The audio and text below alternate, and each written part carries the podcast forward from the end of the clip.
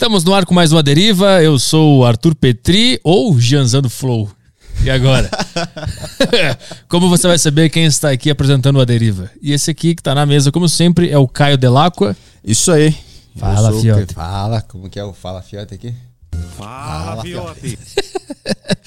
Tá tudo certo aí? Tudo certo, Tudo queria avisar o pessoal que a gente também tá ao vivo na Twitch TV, também conhecido como Site Roxo. Site roxo. E é isso aí, é o, é o, é o aviso que eu tenho aqui. Então todo mundo sai do YouTube e vai pro site roxo? Sai É do aí? YouTube e vai pro site roxo que a qualidade é muito melhor.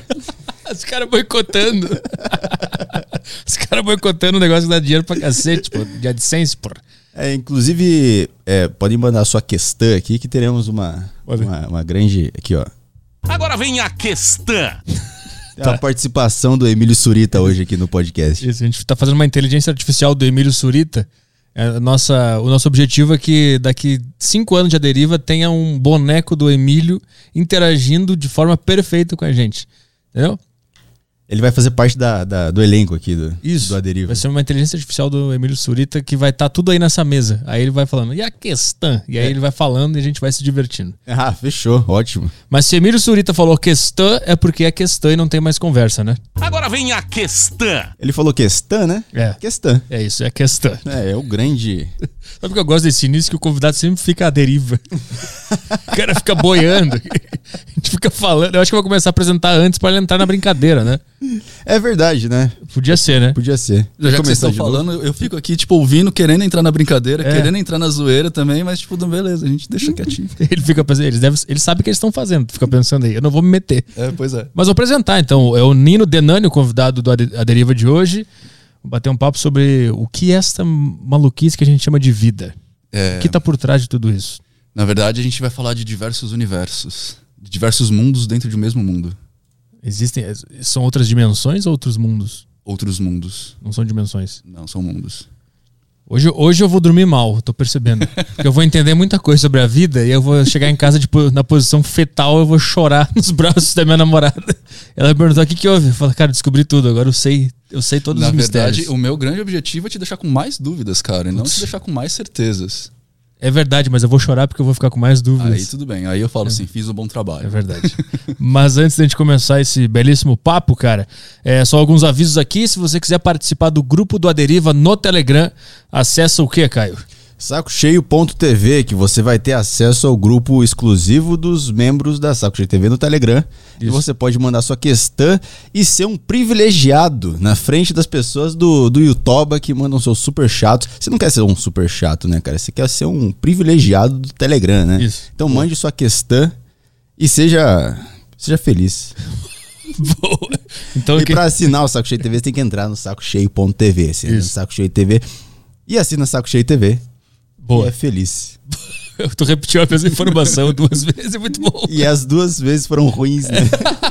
Mas o fato é que quando você entra no Saco Cheio TV, você assina e é feliz. É Exatamente. feliz. É, é feliz. Esse é o resumo. Acabou de fazer magia com as nossas palavras aqui. Obrigado. É alteração da realidade, cara. Sacocheio.tv participa do grupo da Deriva e a gente lê as perguntas de quem tá lá primeiro e também quem tá no grupo pode mandar perguntas em áudio, questões em áudio que a gente passa aqui no foninho e o convidado ouve e responde.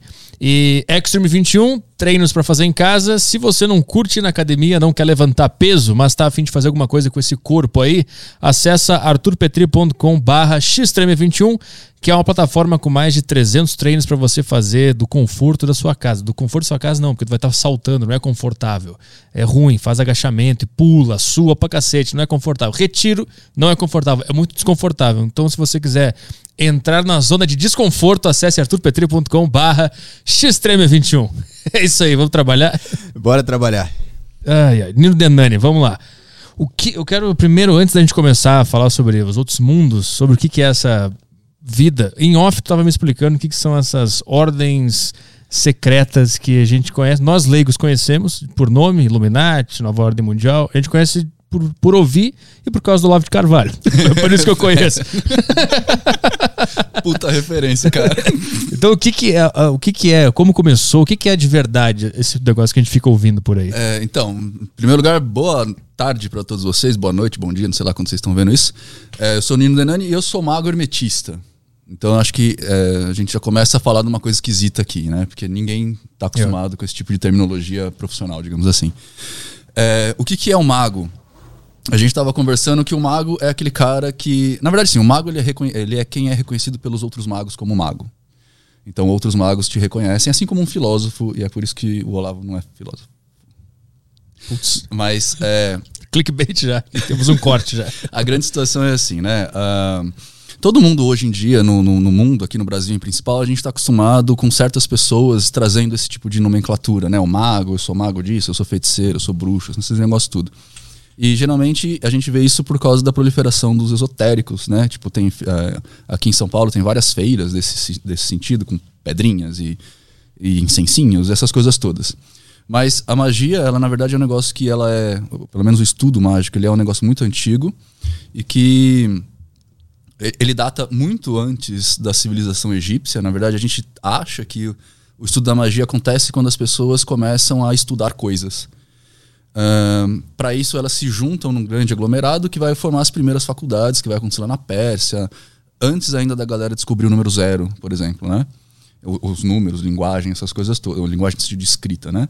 Então eles se reuniam em grupos para ensinar uma coisa a outra.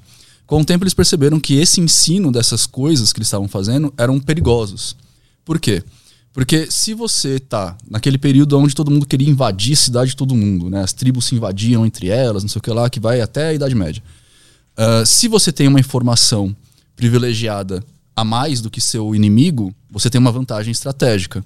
Então essa informação que você descobriu não podia vazar. Então isso começou a ser guardado, ser secreto só para as pessoas que precisavam saber. Mas qu- quais eram as- essas informações lá no início? Por exemplo, ah, é nesse momento que nasce o horóscopo. O, o mapa astral. Por que, que ele nasce? Porque era uma forma das pessoas de medirem o tempo, aonde, num lugar onde a gente não tinha tempo. No sentido de. não- a gente não sabia quanto que o ano tinha 365 dias, que existia um sábado. A gente não sabia isso. Então, o pessoal começou a olhar para as estrelas e começou a ver: olha, quando o Sol nasce em determinada constelação, a gente sabe que daqui a três dias vai começar a nevar. Então a gente não pode fazer nosso ataque agora, porque se a gente colocar as tropas né, para andar, elas vão ser pegas na nevasca e vão morrer. Abraço Hitler. Né, e vão morrer. Se ele então, fosse tipo, astrólogo, ele ia saber é, essas informações privilegiadas, elas precisavam ser guardadas para te dar vantagem estratégica. Como é que você faz uma colheita ou uma, uma, uma plantação que vá dar mais frutos e mais rápido? Né? Isso era de. Cara, pra gente hoje em dia, nem tanto, mas naquela época onde você tinha né, pequenas civilizações, aquilo era tudo. Aonde que você acha água? Como é que você faz para achar água? Então, nessas, nessas primeiras manifestações de cidade, esse negócio começou a ser estudado e começou as informações a serem guardadas nos hierofantes, né, nos grandes eh, seguradores do conhecimento, por assim dizer. Depois, mais tarde, o Egito vai usar bastante isso, né, com os hierofantes mesmo, o cargo de hierofante. Tanto que o faraó, ele era ensinado por um, por um hierofante, ele era o líder militar. E, e hierofante é o quê? Hierofante é como se fosse o nosso bispo. Tá, tá. Tá? Você tem um padre e tem um bispo. né? Ahn, então, eles guardavam essas informações para ter potência militar, para ter conseguir se proteger, conseguir segurar. Tanto que os signos do zodíaco que a gente conhece hoje, né, o Capricórnio, essas coisas todas, são símbolos de coisas que eram feitas quando aquela época chegava. Então, por exemplo, o, o peixes era a subida do Nilo, que era a época de pescar. Né, o Capricórnio é quando o inverno ia chegar, que as cabras montanhesas começavam a bater os chifres e você ouvia os barulhos. Então, tipo, aqueles sinaizinhos que tem ali é tudo relativo a uma questão de tempo que acontece. E depois isso virou uma questão de astrologia. E quando virou astrologia, a magia parou de usar. Porque a gente falou assim: ah, não tem como você saber como uma pessoa vai ser a partir da posição dos astros no céu. Isso não tem sentido. A não ser por certas questões psicológicas que a gente pode entrar depois. Mas enfim, aí a gente chegou na Idade Média e esses caras que tinham conhecimento começaram a ser caçados pelos, pela igreja católica em si, naquela briga de, né, de entrar na. Os gregos, o que os gregos sabiam, a igreja queria saber, e, matava um, matava outro.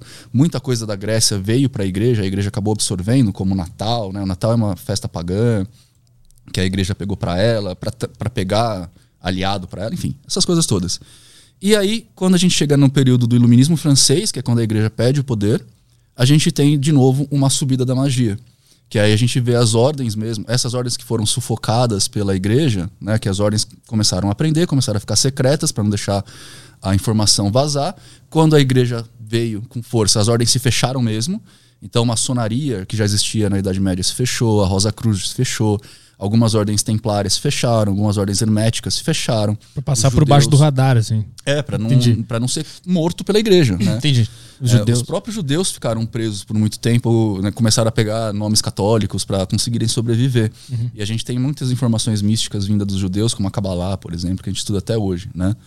Então, tudo na Idade Média começou a ficar secreto. E aí, quando chegou o Iluminismo, que foi a perda do poder da igreja, essas ordens começaram a sair um pouquinho mais. Então, a maçonaria voltou a ser o que era, ainda é, é excomungada pela igreja, a maçonaria, mas ela voltou a ser uma organização social. A Rosa Cruz agora é meio quase pública, né, uma ordem discreta. Tem umas outras ordens, tipo a Golden Dawn nasceu, que é a principal ordem mística de todos os tempos, tem influências aí na cultura pop em todos os lugares, né? Tem o, o- a capa do disco lá do Yellow Submarine, vocês conseguirem colocar. Puxa aí. O Yellow, Yellow Submarine. Yellow Submarine dos Beatles. Isso é uma ah, coisa que eu sempre me questionei. Por que que eles botam esses sinais, tipo, numa capa? Porque é, uma, é só pra agradecer? Tipo, ah, É, aí, no- cara, no tamo caso junto. do Beatles foi pra agradecer. Porque assim, o Crowley, ele teve muita influência na, na cultura pop. Porque ele era rico, ele não precisava trabalhar e ele vivia fazendo o que ele queria, né? Então, ele começou... É o Yellow Submarine? Não, é o Sgt. Peppers. Falei, Ah, falei que é cheio de errado. sinais. né? O Sgt. Peppers é cheio de coisa. Tem um monte de pessoas lá e o Crowley tá lá atrás escondidinho. Ah. É, dizem que o Crowley também ajudou nas guerras mundiais, enfim, mas aí são outros 500. Ah, Aqui. é mais por agradecimento. Quer ver? Vamos ver se você coloca, se eu consigo Bota mostrar um pra galera. gigante. Pega. É, esse aí é- acho que tá em boa qualidade. Não, esse tá pequeno. É, precisava ver na tela inteira que daqui Bota eu na- consigo enxergar. Ele tá de é, preto e branco lá atrás. Se for nas ferramentas da pesquisa, tu coloca só gigante. Quer ver? Sobe aí. Só um pouquinho ali na. blá, blá, blá, Ferramentas ali. Ou você coloca, né? Sgt. Pepper Tamanho- Crowley. Que eu acho que ele já aparece um negócio mostrando. Essa deve estar legal. Aí temos os gigantes. Aí, ó, bem onde tava o mouse. Aí, aí, aí. Bem onde tá seu mouse é a carequinha do Crowley. Esse aí, Cara- rosadinho. Esse aí é o Crowley. O Crowley, ele é um dos, dos grandes nomes da magia que a gente tem. Ele fundou a Telema, que é um sistema mágico. E ele foi, fez parte da Golden Dawn. Bota gigante aí pra nós, deixa no. Ele também fez o. Ele ajudou o Alice no País das Maravilhas, o primeiro filme. Tem muita referência a ele lá. E o Pink Floyd depois fez aquele álbum, tá? O Dark Side of the Moon, que faz igual a ele. Enfim. Mas o que, que, que ele fez pelo. Por exemplo, por que, que os Beatles agradecem ele? O que, que ele fez? Então, é, ele, ele acaba trazendo uma forma de pensar diferente sobre o status quo Ah. da- das coisas. Primeiro que assim, ele era. Ele curtia uma droga, né? E tipo, os Beatles também curtiam. E ele, ele trouxe uma mudança de pensamento do status quo. E aqui que a gente precisa entrar numa discussão bem bacana que eu ia acabar chegando. É, a magia, ela não é. A magia, porque assim, existem dois grandes núcleos aí, né? Existe o que o senso comum vai entender como magia, e existe a magia do que os magos vão entender como magia. Né? Assim como, por exemplo, existe a vacina para o senso comum, que é o negócio que tem o chipzinho 5G que vai instalar em você, e existe a magia para os cientistas, que é né, um pedacinho da, da proteína do, do vírus inativa que vai ajudar o seu organismo a se proteger, criar anticorpos para aquilo. Então sem- tem o senso comum e tem ah, a visão profissional, digamos assim, da coisa. A magia para o senso comum, ela é uma reunião de coisas que a pessoa gosta de acreditar por N motivos, né? Então, eh, tem pessoas que gostam de acreditar que os cristais vão mudar a sua energia, tem pessoas que gostam de acreditar que os anjos vão fazer não sei o quê, tem pessoas que gostam de acreditar nisso e naquilo. Por exemplo, tem um sistema mágico que é muito famoso nos dias de hoje, que é a tal da Goetia, né, que evoca 72 demônios. Né? Você pode evocar e cada demônio tem uma especialidade. Pro, pro profano, para aquele cara que está fora do estudo mágico, você realmente evoca um demônio. O demônio sai do inferno e vem aqui conversar com você. Pro mago, na verdade, você está colocando uma parte, uma parte interna sua, que a gente pode até chamar de recalque dentro da, psiqui- da psicanálise, uma parte interna sua que você não gosta, você põe para fora para aprender a lidar com ela. Então é uma coisa muito mais do seu psique do que uma coisa externa, para você ver a diferença. Então a gente que é mago, a gente vai trabalhar com certas questões que é muito diferente do que a galera tá acostumada a ver, né? Só que o que acontece? Nesse período aí que a Golden Dawn começa a surgir e vindo mais para agora, as pessoas começam a entrar em contato com manuscritos que o- a galera da magia faz. Porque a gente precisa, de alguma forma, se comunicar com outras pessoas, né? E antigamente não existia internet. Então a pessoa começou a publicar livro.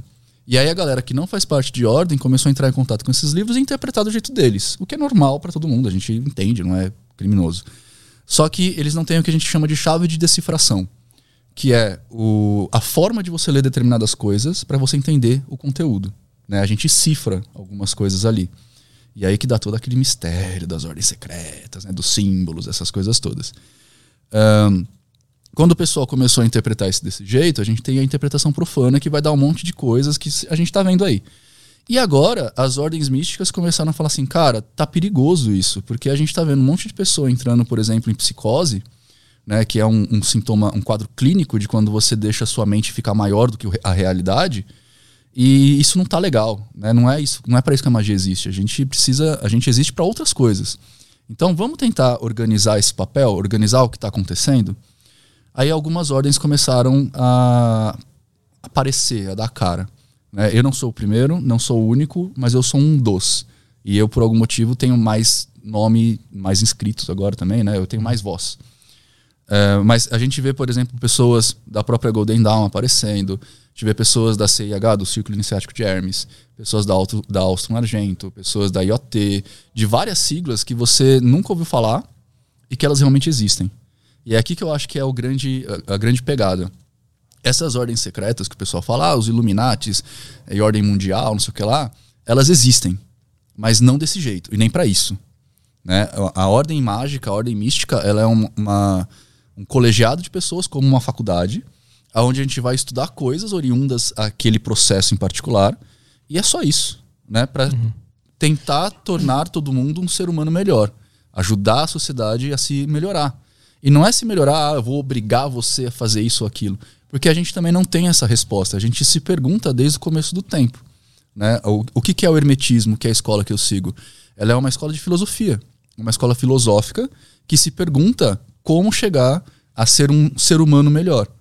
E aí a gente tenta ajudar as pessoas com isso. Claro que assim, a gente tem toda aquela parte de estudos metafísicos, né? De, de demônios, de anjos, se eles existem, se não existem, contatos espirituais.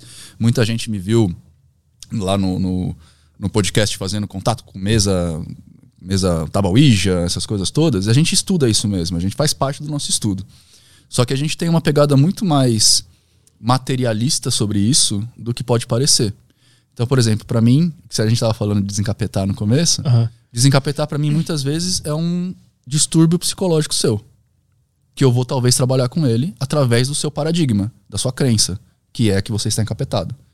Então, muitas vezes usar a ferramenta do desencapetamento é uma forma de usar a sua psique para te dar um gatilho para você melhorar em determinada coisa. Então, isso que eu ia perguntar. Essa, os espíritos, demônios, essas coisas são como a gente, a gente materializa os nossos problemas psicológicos. É, isso? Eu não tenho ferramentas, eu sempre digo isso no meu canal, di- dificilmente as pessoas entendem. Eu não tenho ferramentas para dizer que espíritos existem. Eu acredito na existência deles. Mas eu não sei se isso é verdade. Porque eu acredito, né? Senão eu saberia e teria como provar. Eu não tenho como provar e não existem provas. E ao contrário do que todo mundo pensa, a ciência não vai provar que espíritos existem. Porque não é papel dela fazer isso. A ciência ela estuda e explica fenômenos materiais, que a gente chama de fenômenos da natureza. né? Não natureza no sentido de arvorezinhas e bichinhos, mas a natureza no sentido de tudo que é vívido, né? de tudo que a gente toca, material. A magia vai estudar coisas que estão no mundo material e coisas também que não estão. Então, como espíritos seriam coisas imateriais, a ciência não vai chegar até lá. Ela não quer, não faz parte dela. Não é que ela não, não consegue, é que ela não se importa. Não faz parte do negócio dela, sacou? Ah, e aí é estudo da filosofia, da, da psicologia, da psicanálise, da gente, dos magos. A gente vai tentar estudar isso. Então, assim, eu acredito na existência de espíritos. Trabalho com essa existência, com essa situação. Mas eu não sei se é verdade. Então, tem muitas coisas que a gente vê acontecendo que, cara, é certeza que é mal psicológico. Dá pra perceber, sacou? É, hoje em dia eu faço pós em neuropsicologia, então, tipo, para mim, inclusive, é muito mais fácil de ver esses processos, de saber que é um fator biológico que está atuando ali, é um fator comportamental que está atuando ali, é um fator de natureza que está atuando ali. Agora, tem coisas que realmente a gente precisa ir para esse lado espiritual e muitas vezes a gente vai por pura questão de, de crença da pessoa. Né? Eu vou contar uma história pra você que talvez ilustre isso bastante, e é uma história real que aconteceu na minha vida, eu já contei um monte de vezes no meu canal. Há muitos anos atrás eu namorava com uma moça, era casado com ela na verdade, e a mãe dela teve um derrame. E aí eu passei as primeiras noites com essa senhora no hospital. E ela estava num quarto coletivo e tinha três senhoras. Ela era, era ela e mais duas.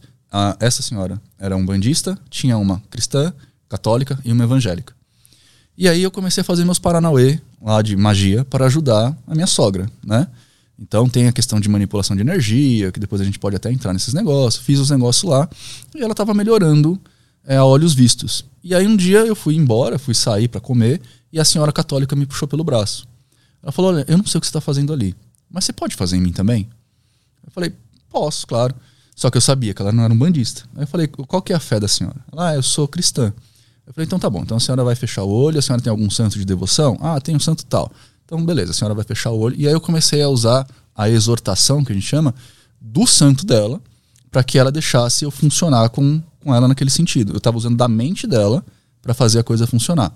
Aí quando eu estava indo embora, a outra senhora me puxou. Ela era evangélica, tinha acabado de acontecer um culto ali no quarto. E ela falou: Eu não sei o que você está fazendo com essas duas, mas faz comigo também, eu vou fazer uma operação no coração. Eu falei: A senhora é evangélica? Eu sou evangélica. Então a senhora vai pensar no Espírito Santo. Entendeu? Eu, usei um fator psicológico da pessoa para desenvolver uma, uma situação até de esperança nela, para desenvolver aquele efeito placebo, que a medicina vai chamar, para nesse efeito placebo eu conseguir trabalhar. Entendeu? Entendi. Então a magia ela vai e é isso que é legal, porque a magia ela não é, primeiro, ela não é religião, né? Então eu, por exemplo, sou ateu, eh, mas eu tenho amigos na minha ordem que são mandistas, que são espíritas, que são católicos, muçulmanos, que são, sei lá, religiosos e a gente se conversa muito bem, exatamente porque não é um ideal cristão. é, religioso. Eu sou ateu e tudo bem se você acredita em Deus, faz parte. Assim como para eles também tudo bem eu ser ateu. Ahn, ela não é uma religião e ela prega uma coisa que é muito legal, que é a completa liberdade. O mago é aquele cara que é livre. Se você assistiu O Senhor dos Anéis, né, o Gandalf fala que ele, ele nunca está tá adiantado nem atrasado, ele está na hora que ele precisa chegar. Né? Ele é livre para chegar na hora que ele tem que chegar. E a gente prega isso. Então, a gente vai entender que todo mundo tem que ser livre e a gente vai usar dessa liberdade individual para fazer com que a vida da pessoa se, se transforme.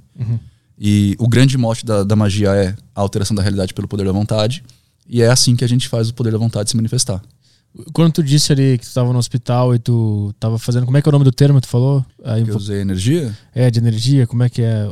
eu não usei um termo, só falei que estava fazendo meus Paranauê. Não, depois tu falou alguma coisa, você tava fazendo alguma coisa da energia, vocação da energia, alguma coisa assim. Eu viajei aqui. Viajou. Eu queria saber na prática, o que, que é isso que tu faz? Quando a moça te chamou. Tá, é, então vamos lá. Que agora a gente vai entrar em conceitos muito profundos. É, entre as coisas que nós acreditamos que exista, alguns de nós, né? Porque como magia não é religião, nem todo mundo acredita na mesma coisa. é, a gente acredita que existe uma coisa no universo que é influenciada por nós e que nos influencia. É muito parecido com um contexto científico, que são é, que é a tal da energia escura, mas eu não posso falar que é a mesma coisa. É parecida a explicação, tá? Mas não é a mesma coisa, até porque a gente não sabe ainda o que, que a energia escura é, se ela realmente os são os neutrinos, o que, que os neutrinos fazem. A gente não sabe. Então eu estou falando que a explicação é parecida, mas não é a mesma coisa por enquanto. Então essa coisa está no universo, ela nos influencia e por nós é influenciada. E o mago ele vai aprender a mexer com essa coisa para realizar certos efeitos, que é a manipulação da energia. Eu não gosto nem desse nome porque energia o pessoal vai confundir com energia elétrica, com essas coisas todas, não é a mesma coisa. Eu acho que é disso que eu. Manipulação da energia. Manipulação energética. Aham. É, então, a gente imagina que é isso. Então, pra gente é um fluido imaterial, por exemplo, uh, a, a definição que a gente dá é um fluido imaterial que ele se manifesta em diferentes densidades. Então, você tem desde a mais densa até a mais sutil, e cada uma dessas coisas vai interferir em certas coisas no seu corpo ou no seu, na sua vida. Você já deve ter ouvido falar dos chakras, né? Aham. Que a gente tem os chakras. Que que é? Então, cada um. Chakras são centros energéticos segundo a literatura hindu. Tá. né? Então ele fala que nós temos sete pontos de energia no corpo, aí na cabeça é o mais sutil, lá embaixo no, no, no é o mais denso. A energia seria exatamente essa passagem que o hinduísmo fala. E na verdade, quase todas as ah, manifestações místicas falam dessa energia de alguma forma. Então o hinduísmo vai falar dessa questão do prana, né, que eles chamam de prana. Vai ter o, o reiki, que vai falar do rei, que é a mesma coisa com outro nome. A Umbanda vai falar do axé, que é a mesma coisa com outro nome. Ah, o próprio cristianismo vai falar do Espírito Santo, que é a mesma coisa quanto o nome. Então, todas as situações místicas defendem a existência dessa energia. A ciência já procurou isso e a gente tem uns exemplos muito legais. Por exemplo, no Prometeu Moderno, que é o monstro do Frankenstein. Né, que a pessoa costura um monte de partes de corpos e tenta fazer eletricidade da vida para aquele corpo. Essa eletricidade é uma representação dessa energia que a gente tanto fala. É uma coisa também que a gente acredita, a gente não sabe se existe. Mas é o que a gente manipula em particular. E aí tem várias formas de manipular isso. E o mago é um cara que vai ter uma expertise nisso. Né? Tem forma de fazer egrégora, tem forma de manipulação direta, tem um monte de formas que a gente vai fazer para tentar manipular essa energia com a pessoa. E isso vai causar certas coisas. Como, por exemplo, digamos que eu vá jogar energia negativa em você, energia mais do baixo espectro, que é a energia vermelha, né, do, do- dos chakras. Eu vou jogar energia em você. Então eu vou incentivar que você tenha certas atitudes diferentes. A energia vermelha ela vai te dar mais autoconfiança, ela vai te dar mais ah, sexualidade, libido, mais questões de, de- do seu aparelho digestivo, te ajudar a digerir mais coisas com mais eficiência, né? Porque você vai o intestino que puxa as proteínas. Ah, mas em excesso ele também vai te dar arrogância, prepotência. Então a briga do mago com essa energia é sempre achar o equilíbrio dela. E é isso que a gente vai atuar de forma mística nas pessoas para tentar ajudar. Tenho como provar isso? Não tenho. Mas isso tu faz lá, lá na hora, fala com a pessoa, é, é tudo por meio de palavras. Não, tem uns exercícios que é a tal da gnose que a gente estava falando lá no, no backstage. Ah. né? O que, que é a gnose? Ah, vamos falar assim: existem várias formas de você compreender a magia, porque ela é. Eu, eu costumo falar que magia é a filosofia do universo. Então você precisa conhecer o máximo que você conseguir do universo para fazer a sua vontade manifestar e alterar a sua realidade. Ah, uma dessas coisas é existe aquela, aquele tipo de, de pessoa que vai buscar na divindade a forma de manipular sua vida. Então ela vai rezar para Deus, por exemplo. Esse rezar para Deus vai levar a pessoa a um estado de consciência, né, que é o estado do fervor religioso. Esse fervor religioso é uma gnose, que a gente vai chamar. É um estado alterado de consciência, tá? Dentro da, da magia, a gente separa em duas partes, que é quem vai acreditar em deuses, anjos, demônios, em seres metafísicos, que a gente vai chamar de teurgia, e tem a parte que a gente vai acreditar só no mago mesmo, que é a psicurgia. A psicurgia é porque a gente vai usar da nossa psique. Né? Teurgia é porque a gente usa de Deus, de divindade. Quando a gente está falando de fazer magia do jeito que eu faço, por exemplo, que eu uso muito pouco teurgia, a gente está falando de alcançar um estado alterado de consciência para a gente conseguir, nesse estado, fazer a nossa vontade se manifestar de diversas formas diferentes. Né? Quando você está bêbado, você acha que você pode mudar o mundo. Então, essa é uma forma de gnose. Entendi. Entendeu? Inclusive, uma gnose é a gnose do álcool. Dá pra usar o álcool pra fazer a pessoa entrar nesse estado. Você quer um estado de gnose puramente psicológico que funciona pra caralho? Ah. Eu não sei se pode falar palavrão aqui. Pode, desculpa. pra caralho. Pode, pra caralho. Ah, evangélico manifestando capeta. Uhum. É uma forma de gnose foda. Porque o pastor, ele usa uma série de artifícios psicológicos. É, então ele vai aumentando a música, vai aumentando a frequência das suas palavras, vai aumentando a- o, o volume da própria palavra até levar a pessoa a um estado de gnose, que as pessoas vão chamar de hipnose. Estado de gnose. Que esse estado de gnose é? É um fervor religioso, onde a pessoa está tão envolvida com a mente tão é, dentro daquele contexto religioso que está acontecendo que ela manifesta. Na verdade, ela exterioriza o seu próprio mal. Aham. Então, ela vai, se ela é uma pessoa que tem problema de álcool, ela vai manifestar o demônio da- do, do álcool, que eles vão dar o nome de, sei lá, trancar a rua. Né? Ah, ela trai o marido, trai a esposa, então ele vai manifestar o demônio da luxúria, a pombageira. Aham. Né? E nesse trabalho, se o pastor for competente, ele vai conseguir, nessa manifestação, atuar na psicologia da pessoa para fazer ela parar com isso. Então, tirando aqueles casos da, que a gente vê na TV, que é tudo armado e tal, aqueles caras baixando santo, que baixa veio o espírito tal, aquilo armado, né? Falando da- da- das, das reais, que as coisas reais que acontecem, assim, quando a pessoa ela é doma- tipo, tomada por um demônio, por exemplo, é só uma parte da, da, da, da psique dela Que está sendo manifestado. que não tá resolvida, algum trauma, algum problema, que É. toma conta e ela age a partir dele. Isso. Eu preciso deixar claro, gente. Olha, me escutem. Eu não tô com isso falando que espíritos não existem e que não é possível uma incorporação. Isso, Beleza. incorporação era a palavra. É, é, eu não tô falando isso, tá? Eu tô falando que um dos casos que pode ser, pode ser uma incorporação, mas também pode ser isso que a gente tá falando, tá? Então é legal levar os dois casos em conta pra gente aprender mais. É por isso que eu falei, eu vou deixar você com mais dúvidas, né? com certeza. É, sim, é um estado. eu- lembra que eu falei dos demônios? Que a gente tem. São 72 demônios que as pessoas acham que é demônio de verdade e a gente fala que são manifestações do ego do, do mago. Então, nesse caso, é uma manifestação do ego da pessoa sendo externada pra ela combater de frente né, e ressignificar esse negócio. Entendi. Se você pensar bem, é mais legal agir assim. Parece mais. mais... Não, Direto, cara, né? porque você tira a culpa do seu ombro. Ah, E isso te deixa mais leve pra viver a vida. Se, eu- se você, por exemplo, não sei se você tem um vício, mas tipo, digamos que você fume. E você sabe que você vai ficar doente e morrer por causa disso. Mas aí você fala assim: você vai na igreja, o pastor faz todo esse trabalho, você incorpora o demônio da fumaça. E aí você, nesse momento, o, o pastor vem, te exor- exorciza, não sei o que lá, você vai embora e você fala, cara, então não era eu que tava fumando. Eu fumava porque eu tava com o demônio do- da fumaça aham. é, deixa a sua vida mais fácil pra andar. Né? Eu geralmente falo pra galera do meu canal, eu falo, é muito legal acreditar em Deus, eu não quero ninguém, não convencer ninguém a não acreditar, mas é muito legal acreditar em Deus porque você consegue tapar os seus buracos.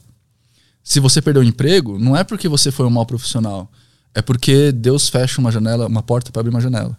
Você tira o peso das suas costas, saca? E, e isso não é ruim, cara. Tipo, isso é uma manifestação que vai fazer você, tipo, te dar um impulso em primeiro lugar. Digamos que você perdeu o emprego, você tá na merda ali. Você, tipo, mano, tem que pagar boleto e, e aluguel, isso caralho. Tipo, não tenho o que fazer. Mas tudo bem, Deus fez isso pra, pra me abrir uma janela. E aí tu fica procurando e uma hora tu acha ela. É, tu tá... então, você, você, pelo menos você respira aliviado. Uhum. Sacou? É que nem morte. Né? Quando seu parente morte, morre, você fica desgraçado, né, cara? Seu pai morreu, sei lá, sua mãe morreu. Você fica em pandemônios. É muito mais gostoso você pensar que ele foi pra um lugar agradável na pós-vida e que você vai encontrar com ele em algum momento. Uhum. Mesmo que você não acredite, que, que, que isso não exista. Mas, tipo, o fato de você pensar nisso te dá um alívio pra você seguir a vida. Né? A, a gente, nós que somos magos, a gente vai falar um negócio que a gente geralmente fala que a magia tá na relação das coisas. Então, a gente, por isso que eu tô falando, eu não me importo se existem espíritos ou não. Eu me importo na forma como você se relaciona com isso, Sim. com a ideia que você tem. É isso que eu vou trabalhar. Sacou? Uhum. É um negócio bem da psicologia até hoje em dia, né? Mas a gente vai buscar isso. Como é que você se relaciona com essa figura que você tá aí?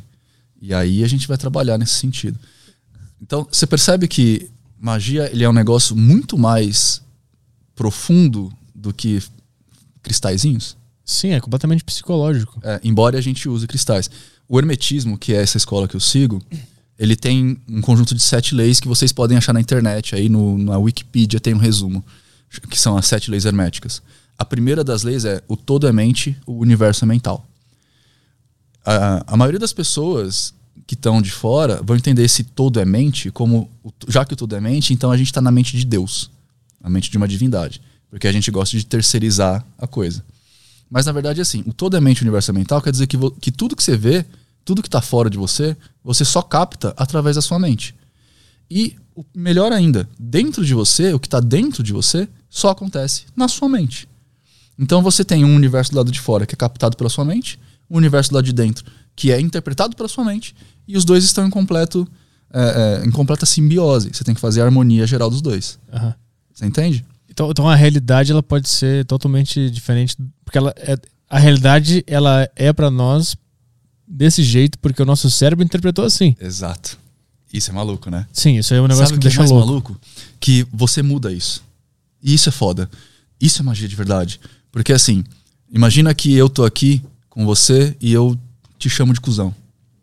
Você tem várias formas de interpretar isso. Você tem a forma de que, nossa, esse cara é um grosso.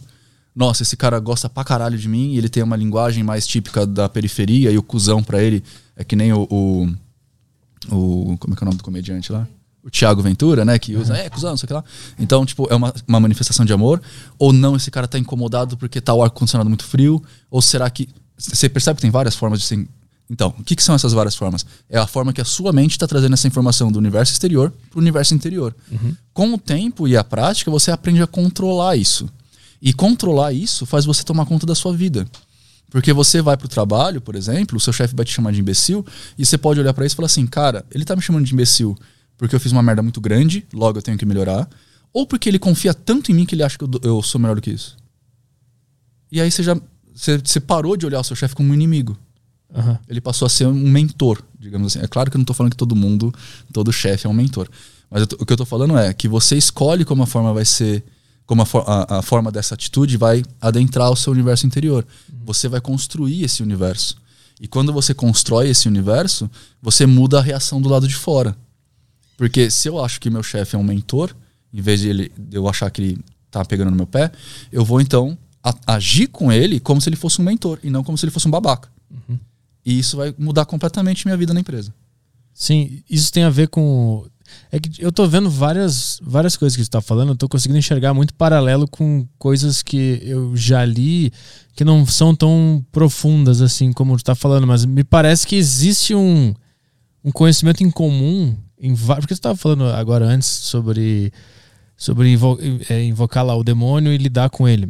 Venho aqui na, no Deriva um, um hipnoterapeuta que é o Bruno Prado e dentro da hipnose, ele, ele trata as pessoas, ele faz tratamento, né? É, dentro da hipnose, ele faz tu encontrar esses traumas, esses problemas. E ele falou uma coisa legal, ele falou, não, não importa se é verdade ou mentira. O que importa é que o teu subconsciente acha que é verdade. E pro- então ele tá falando sobre vidas passadas. Ele falou que ele já foi pra vida passada, ele já tratou uma cliente que foi pra uma vida passada e tal. Mas ele falava, cara, não, não importa se aquilo é verdade ou mentira. Importa que tá no subconsciente daquela pessoa e ela conseguiu tratar aquilo a partir daquela sensação.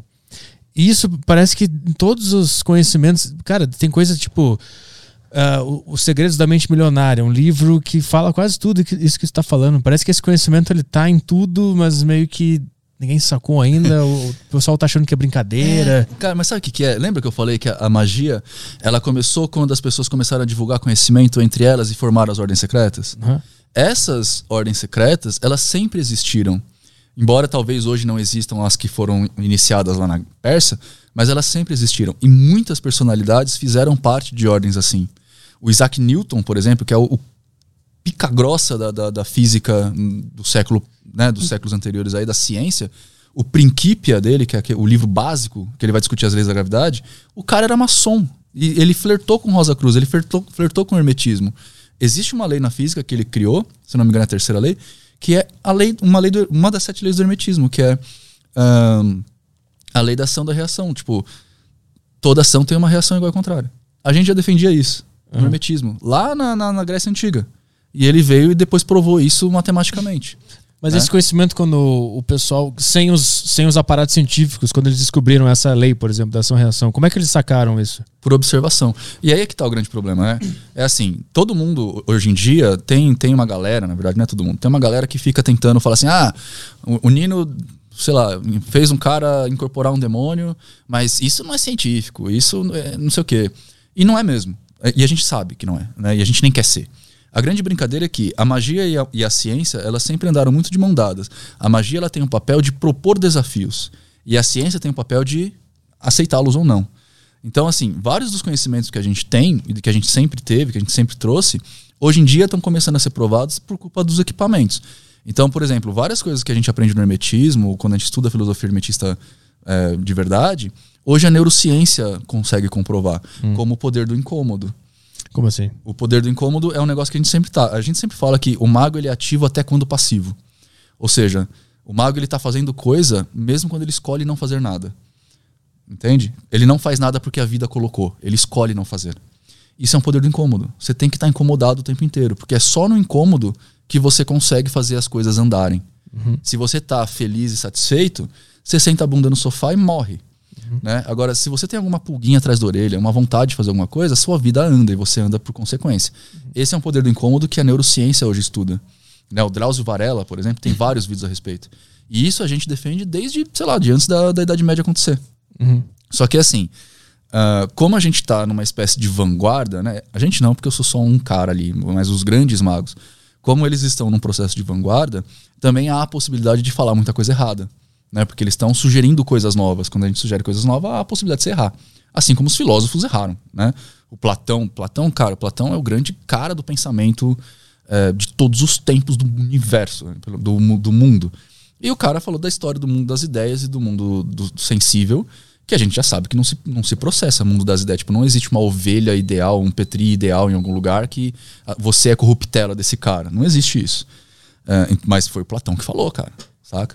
Então a gente também propôs muitas coisas que a gente viu que não se procede, né?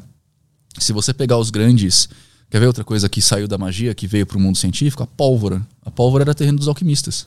Hum. Alquimista eram os caras que estudavam magia na Idade Média.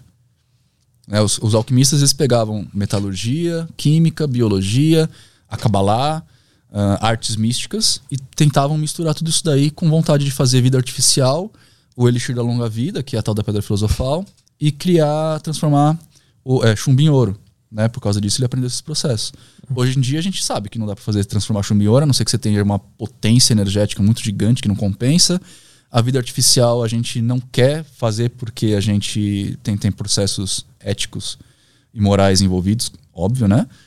Uh, e também a gente sabe que o processo de fazer a pedra filosofal em si não existe, de fa fazer o elixir da longa vida, mas hoje a gente vive três vezes mais do que a gente vivia na época que eles tentavam achar esse elixir. Né? Que é a gente. Né, uma, a, as pessoas morriam com 30, 40 anos na Idade Média. Hoje a gente vive até 100 anos fácil. Uhum. E várias coisas do que foram aprendidas naquela época, até destilação, purificação, a cerveja que você toma hoje provavelmente é culpa de, de alquimista.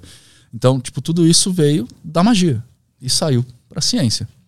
Né? Era magia porque não, exist, não existia um conhecimento é, formalizado sobre o que eles estavam fazendo. É, a gente não tinha laboratório para colocar em Aham, teste. Tá. né? Entendi. Mas, é, e a magia. Só que o que acontece? Conforme o tempo foi se modernizando e a gente foi tendo mais ferramentas para provar as coisas, a magia também ela teve a obrigação de pensar coisas ainda mais além. Então, é, acho que em 1970, se não me engano, um outro movimento mágico começou a nascer, que é a tal da Chaos Magic. A Chaos Magic ela é uma magia, um, um- um sistema de um meta-sistema mágico, né? Uma forma de você estudar magia muito mais psicológica do que eh, de anjos e demônios. Então, se você entra na Chaos Magic, é processo de gnose, processo de hipnose, processo de concentração, de focalização, estudo de mente, de psicologia.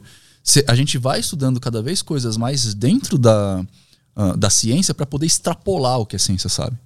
Entende? E isso é magia. Né? E por isso também é tão difícil as pessoas compreenderem.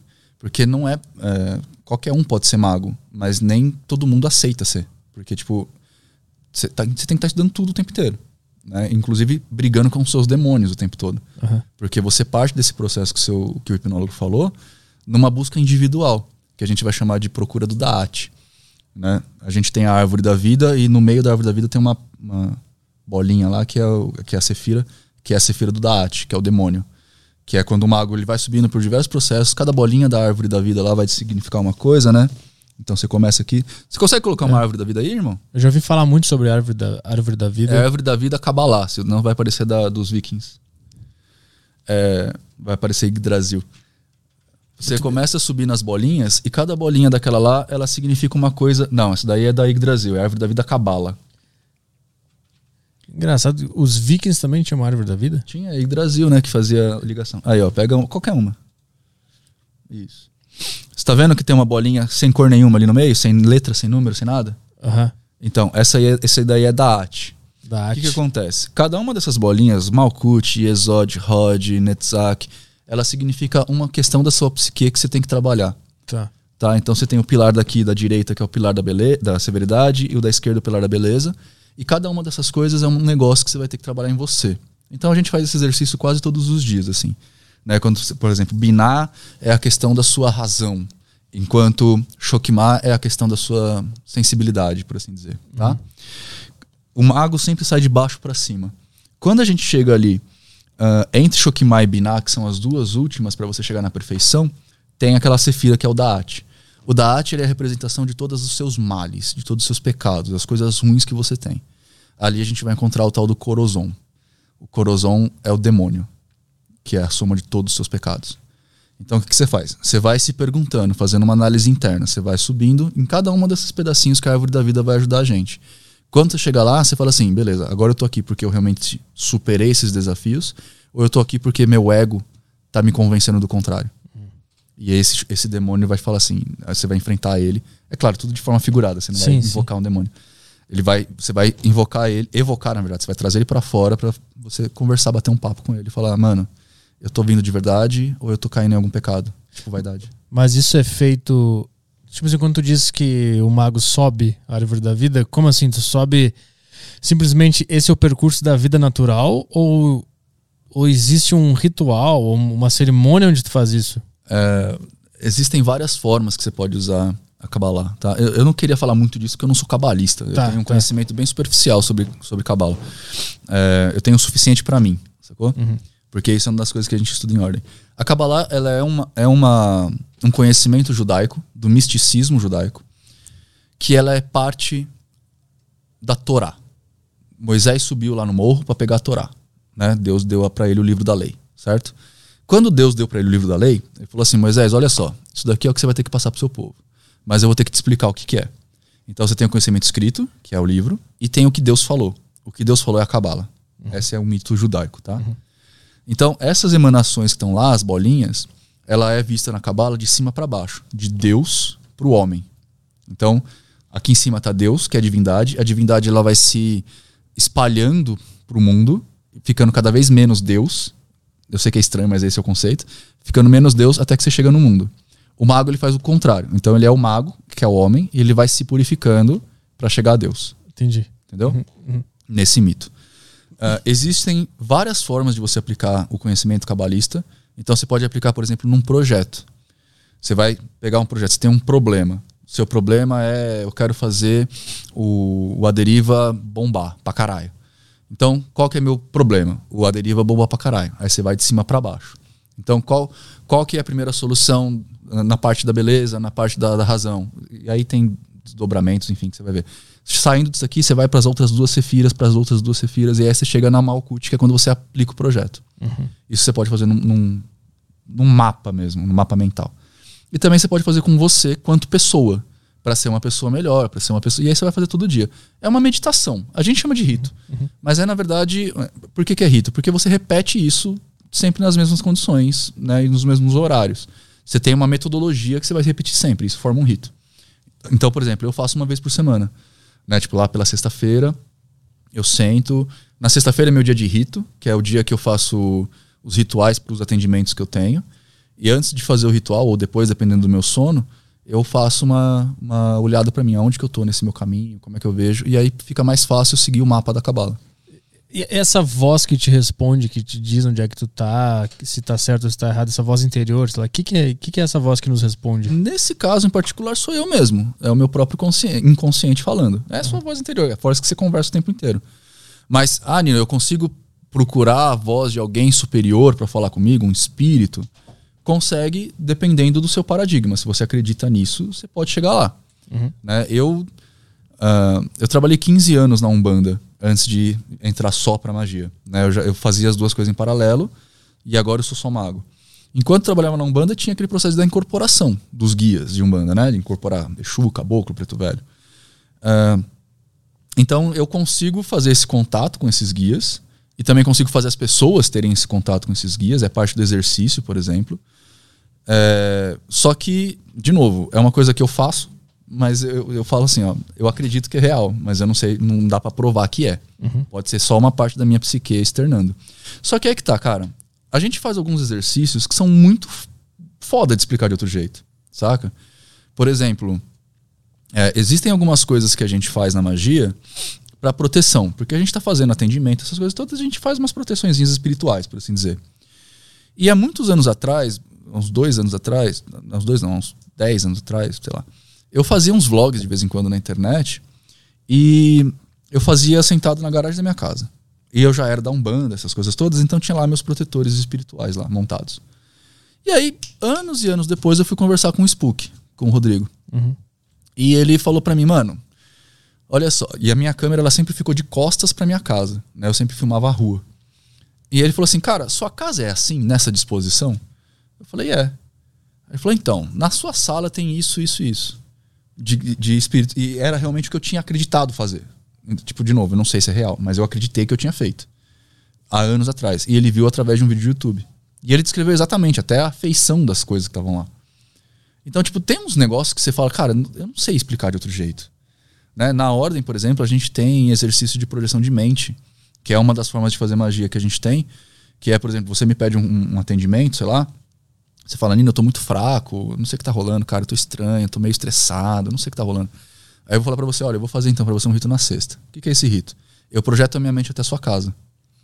E aí eu vou ver o que, que tem lá no quesito energético espiritual, se tem algum espírito te obsediando, se tem alguma energia balançada, se você tá desbalanceado, e vou resolver esse negócio. E a gente faz esse exercício de transferência de mente na ordem. Então, como é que a gente faz?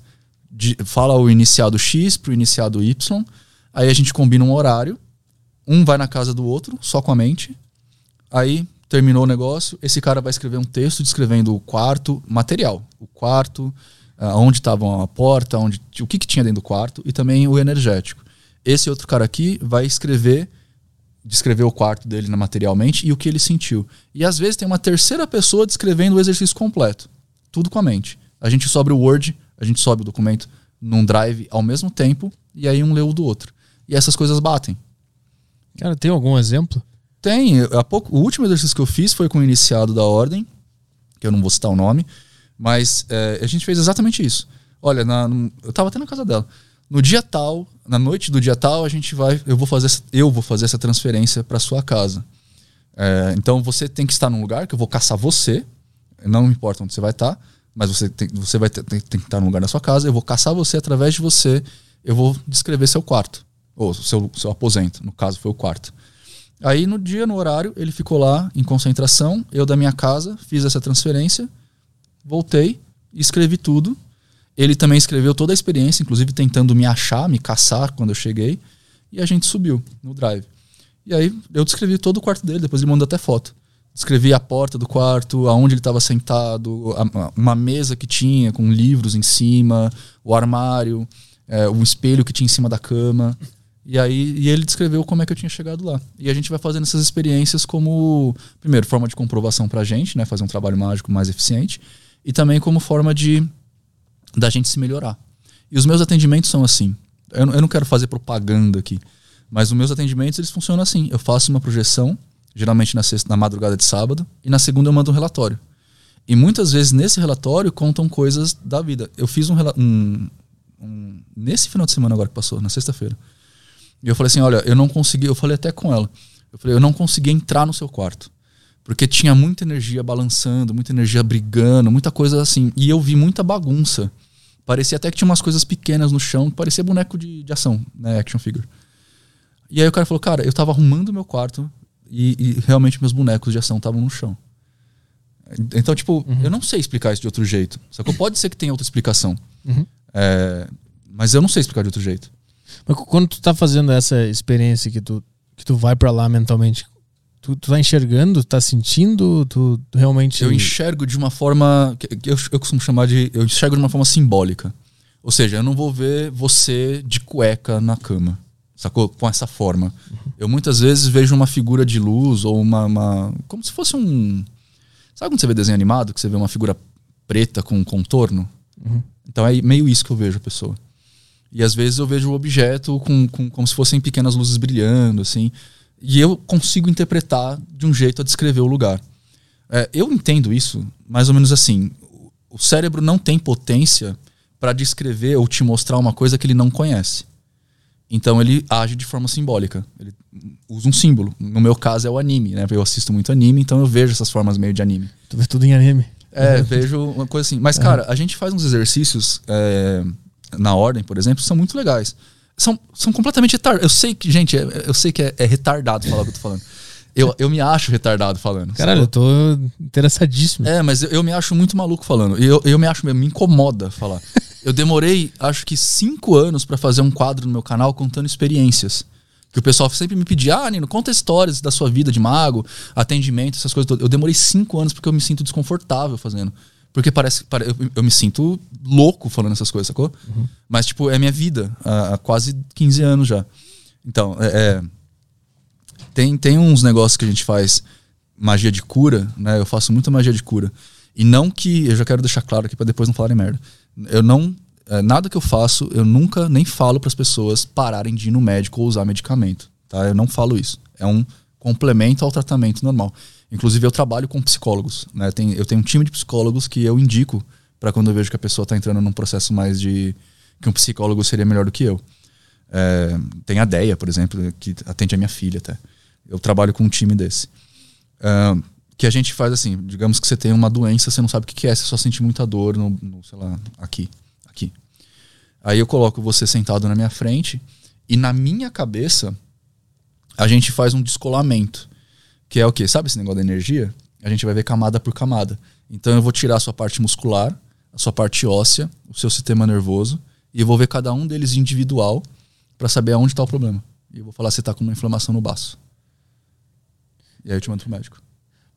Tu enxerga isso, tipo assim, como se fosse um holograma na tua frente? Como O corpo- se fosse corpo- desenho japonês, cara. Como se fosse o Ah. cara pegando no computador. Sabe aquele computador tipo Tony Stark? Aham. Que vai fazendo assim lá no, no Jarvis? Uhum. É tipo isso. Eu vejo isso. É, é- é ma- eu- gente, eu sei que é maluco. Me dá vergonha de falar até. Mas é, é, é isso. Eu, tô, eu tô curioso, tipo assim, então, tu trabalha com isso, as pessoas te procuram. É, desde que eu entrei, desde que, a- que as ordens começaram a querer aparecer mesmo, isso foi um trabalho bem, bem difícil e bem longo. É, eu fazia parte de uma ordem, que é uma ordem secreta, é, e eu vou diferenciar para vocês, pessoas. Existem ordens secretas e ordens discretas. As ordens discretas a gente pode falar que existe, que faz parte, como a maçonaria. Eu fui maçom por alguns anos. Hoje eu não sou mais. E sim, existem, existem ex-maçons. Eles não matam a gente. É, a gente pede o kit placet. Quem é maçom vai saber que eu tô falando a verdade. A gente pede o kit placet. Kit É, Placid. Kit Placet é o nome da pasta de documentos suas dentro da maçonaria. Aí você pede o Kit Placet e você tira todo o seu nome da maçonaria. Ah, e some. Só- é, você não é mais maçom. É, tem muito irmão que me considera irmão ainda. Tipo, muita gente da maçonaria que ainda me considera irmão maçom. Ainda cumprimenta assim. É. Eu quero- fiz qualquer coisa aqui, não sei como é que é. Eu sei os toques. não vou ensinar. É, sei, é, eu sei os toques, as palavras não dá pra saber que eles mudam semestralmente. Ah. Mas ah, eu fui maçom, então tem ordens que são discretas. Eu posso falar, ah, eu fiz parte da maçonaria, não tem problema nenhum, as pessoas podem falar. Mas existem ordens que são secretas. Essas ordens secretas você não acha no YouTube, você não acha no Facebook, você não acha em lugar nenhum. As pessoas te acham. E aí você entra, dependendo do jeito que a ordem é, você não sabe nem quem tá lá dentro. A ordem que eu fiz parte, por exemplo, a gente entrava de balaustra, de capuz, a gente só via o zoinho. Nem, a, nem a mão, a gente usava luva, então a gente usava moto, que é um nome, um nome mágico, né? Então, tipo, a gente não se reconhece para evitar sanções sociais. Ou seja, tipo, eu não posso, se tem um político lá dentro, eu não posso usar a ordem como é, alavanca social. Eu preciso usar a ordem como um estudo mágico só. Existem ordens assim, e existem mesmo, tá? E existem ordens discretas, que aí você só não vai poder falar o que rola lá dentro. Né? Mas você falar que faz parte, não tem problema. É, nessas ordens, é, a gente. Eu não sei mais porque eu entrei nesse assunto. Me perdi. Eu tô, eu tô pensando quando tu fala isso. A, a- a maçonaria, por exemplo, ela, ela existe pra quê? Porque eu sempre ouvi que era pra ajudar um ou outro quando se encontra em algum lugar. Cara, a maçonaria existe para fazer a sociedade um lugar melhor. Muitos dos hospitais, o Hospital do Olho de Barretos, por exemplo, o Hospital dos Olhos de Barreto, que é uma referência em, te- em tratamento ocular é, no Brasil, acho que na América Latina, ele é um hospital maçom. Ele é bancado pela maçonaria. Mas quando tu entra na maçonaria, tu. Tu entra para ter conhecimento e para ter contato. e- lá dentro, tipo assim, algumas, algumas sacadas sobre a vida são reveladas, é isso? Sim, cara, é que assim, cara, o aprendizado, ele sempre é individual. Tipo, não existe uma fórmula mágica pra falar pra você viver que você vai viver bem. Não- isso não existe. O que existe é o que é melhor pra você. Então, por exemplo, eu não gosto de trabalhar. Então, tipo, não adianta você me dar um emprego numa multinacional que eu vou ser infeliz. Por mais que eu ganhe bem. Eu gosto de quê? De liberdade. Eu prefiro estar livre e ganhar menos do que ser um profissional de CLT. Então, por exemplo, quando eu finalmente consegui me livrar da CLT e assumir esse meu cargo mágico. Ah, lembra o que eu tava falando? Assumir esse meu cargo. é, eu falei, pô, graças a Deus, cara, porque agora finalmente eu sou feliz. Foi um começo de merda, mas agora, caralho, eu sou feliz. Eu posso pegar minha moto e ir pra, sei lá, pra puta que pariu, a hora que eu quero. Sacou? Tipo, não tem preço isso, velho. É, então não existe uma grande sacada da vida. Talvez essa seja uma grande sacada da vida, né? Tipo, ah, você não, tipo, não existem sacadas. Mas isso. É, mas é, você aprende. Você vai tentando se entender quanto pessoa, quanto ser humano. Claro que a maçonaria também tem processos místicos, né? Que aí vai ficar a cargo deles, eu não posso falar. Mas a maçonaria tem certos processos místicos que também vão te ajudar nesse negócio, né? Ah, mas o ideal da maçonaria é transformar a sociedade num lugar melhor. Agora, esse é o problema, porque o que, que é um lugar melhor? Melhor É. pra quem? De acordo com cada um, vai ser uma É. resposta diferente. E né? nenhuma loja maçônica concorda com a outra Uhum. nesse, nesse quesito particular. Uhum. As lojas são, são livres, né? As lojas são os pequenos templos. Embora toda loja seja filiada a uma grande loja, que seja filiada a uma grande loja, que vai remontar a grande loja de Londres, todas elas pensam de uma forma particular, né? E- então elas tentam fazer o melhor delas para ajudar a sociedade. Principalmente seu entorno ali. Mas como elas vão ajudar? Às vezes é fazendo caridade, às vezes é dando dinheiro, às vezes é fazendo sopão, às vezes é fazendo uma coisa maior. Então, mas essa é a pegada da maçonaria. Eu te perguntei antes, por isso que tu começou a falar, se tu trabalha com isso, esse é o teu ofício. As pessoas te procuram Então, pedindo ajuda, como é sim, que é? hoje em dia sim. Quando, quando eu comecei com esse processo em todo, então, a primeira ordem ela falou assim: olha, você é, vai desenvolver um trabalho de educação. Aí eu falei, legal. Nessa, nessa época eu fazia parte do terreiro, a gente criou uma escolinha lá para debater coisas, etc e tal. Com o tempo essa escolinha se evoluiu e virou uma outra ordem, que é a ordem do Grande Oriente Místico, que é a ordem que eu faço parte hoje. É, essa ordem ela começou a crescer, crescer, crescer, ag- aglomerar pessoas, e aí no momento o cara falou assim: olha, os caras lá da primeira ordem falaram assim: mano, você tá pronto, vai sozinho, segue só seu rumo. Eu falei: legal, então eu vou seguir o rumo da Algon. Saí e fiz Algon. Quando a gente começou a pensar, junto com esses meus primeiros mestres, eu falei, eu falei assim: cara, eu vou parar de fazer o que eu faço, de trabalhar, e eu vou viver de magia. O que, que vocês acham? Aí os caras me colocaram várias sanções éticas, que né, eu acho que tem que ser, e também me colocaram algumas condições. Inclusive essa pegada do, do- da divulgação do conhecimento mágico. Eu falei, beleza, eu topo. Aí o começo foi uma merda. Eu larguei meu emprego, O que, era o trabalho? eu tinha um estúdio de design. Eu fazia apresentação de, de alta performance. Eu larguei completamente meu emprego. Eu trabalhei 20 anos como designer. Aí eu larguei minha empresa, fechei minha empresa e comecei. eh, Também me divorciei. Tava numa época bosta da vida. Enfim, aí eu falei assim: bom, então agora vamos começar nisso. E aí eu comecei a, a trabalhar um jeito de tentar fazer, ajudar, eh, fazer as pessoas irem para um lado bom, né? E aí eu comecei com duas pegadas. O primeiro é, é a educação mágica, que eu chamo hoje, e o segundo caminho é o atendimento mágico. Esse atendimento mágico é basicamente, você tem um problema, você me procura e eu vou te ajudar de alguma forma, a gente vai resolver esse problema. É, que não é um, atendimento psicológico, embora se pareça muito, tá? mas não é um atendimento psicológico. Muitas vezes esse problema vai é, gerar um ritual, eu vou fazer um rito para você, e aí todo rito gera um relatório. E isso que talvez seja legal, o que seja o grande, diferente, o grande diferencial. Porque eu não falo assim, olha, eu vou fazer um negócio para você e se pá, resolve. Eu falo, olha, eu vou fazer um negócio para você e vai resolver em tantos dias. Em tantos dias você vai ter alguma coisa que vai acontecer. Faz isso que em duas semanas você vai ver alguma coisa legal acontecendo. Uhum. Né? E eu tenho, eu mando relatório pra pessoa. Então, tipo, a pessoa tem por escrito que eu falei. Ela pode me cobrar depois. Né? É lógico, eu não acerto 100% dos casos, né? Porque nem remédio acerta 100% dos casos. Mas eu tenho uma taxa de, de, de acerto aí de beirando os 95. Tem alguns exemplos de casos muito bons que tu pegou? Tem, cara, tem uns exemplos muito, muito malucos e tem uns exemplos muito legais. Tem um exemplo que eu, mandei pra ela agora. A gente tem um, um trabalho, porque assim, como a minha, o meu, a minha forma de trabalho é muito mental, é muito da minha psicologia, eu faço meus ritos deitados na minha cama, pra você ter uma ideia. Não tem vela, não tem nada disso. Só que eu comecei a sentir falta da Umbanda, porque a Umbanda é gostosa, tem a tabaco tocando, tem música, cheiro de vela, essas coisas todas. E eu senti falta disso. Aí eu falei, vamos fazer um rito a lá Umbanda? Uma coisa mais cenográfica? Eu chamei ela, minha namorada, e chamei minha mãe e meu pai, que também estavam na Umbanda com, comigo. Aí a gente embolou o tal do rito coletivo. O rito coletivo é um negócio assim, ah, é, você tem problema ou do pilar financeiro, ou do pilar do relacionamento, ou do pilar da saúde, um problema mais geral, me manda lá, a gente vai avaliar seu problema. Se você puder, você cabe nesse rito coletivo. E aí, uma vez por mês, a gente faz esse rito. Aí, hoje, a pessoa acabou de me mandar um um e-mail. Falou assim, Nino, eu... No WhatsApp. Ó. Nino, tava sem emprego há quase quatro anos. Participei do rito coletivo semana passada e queria dizer que hoje foi meu primeiro dia de trabalho. Obrigado.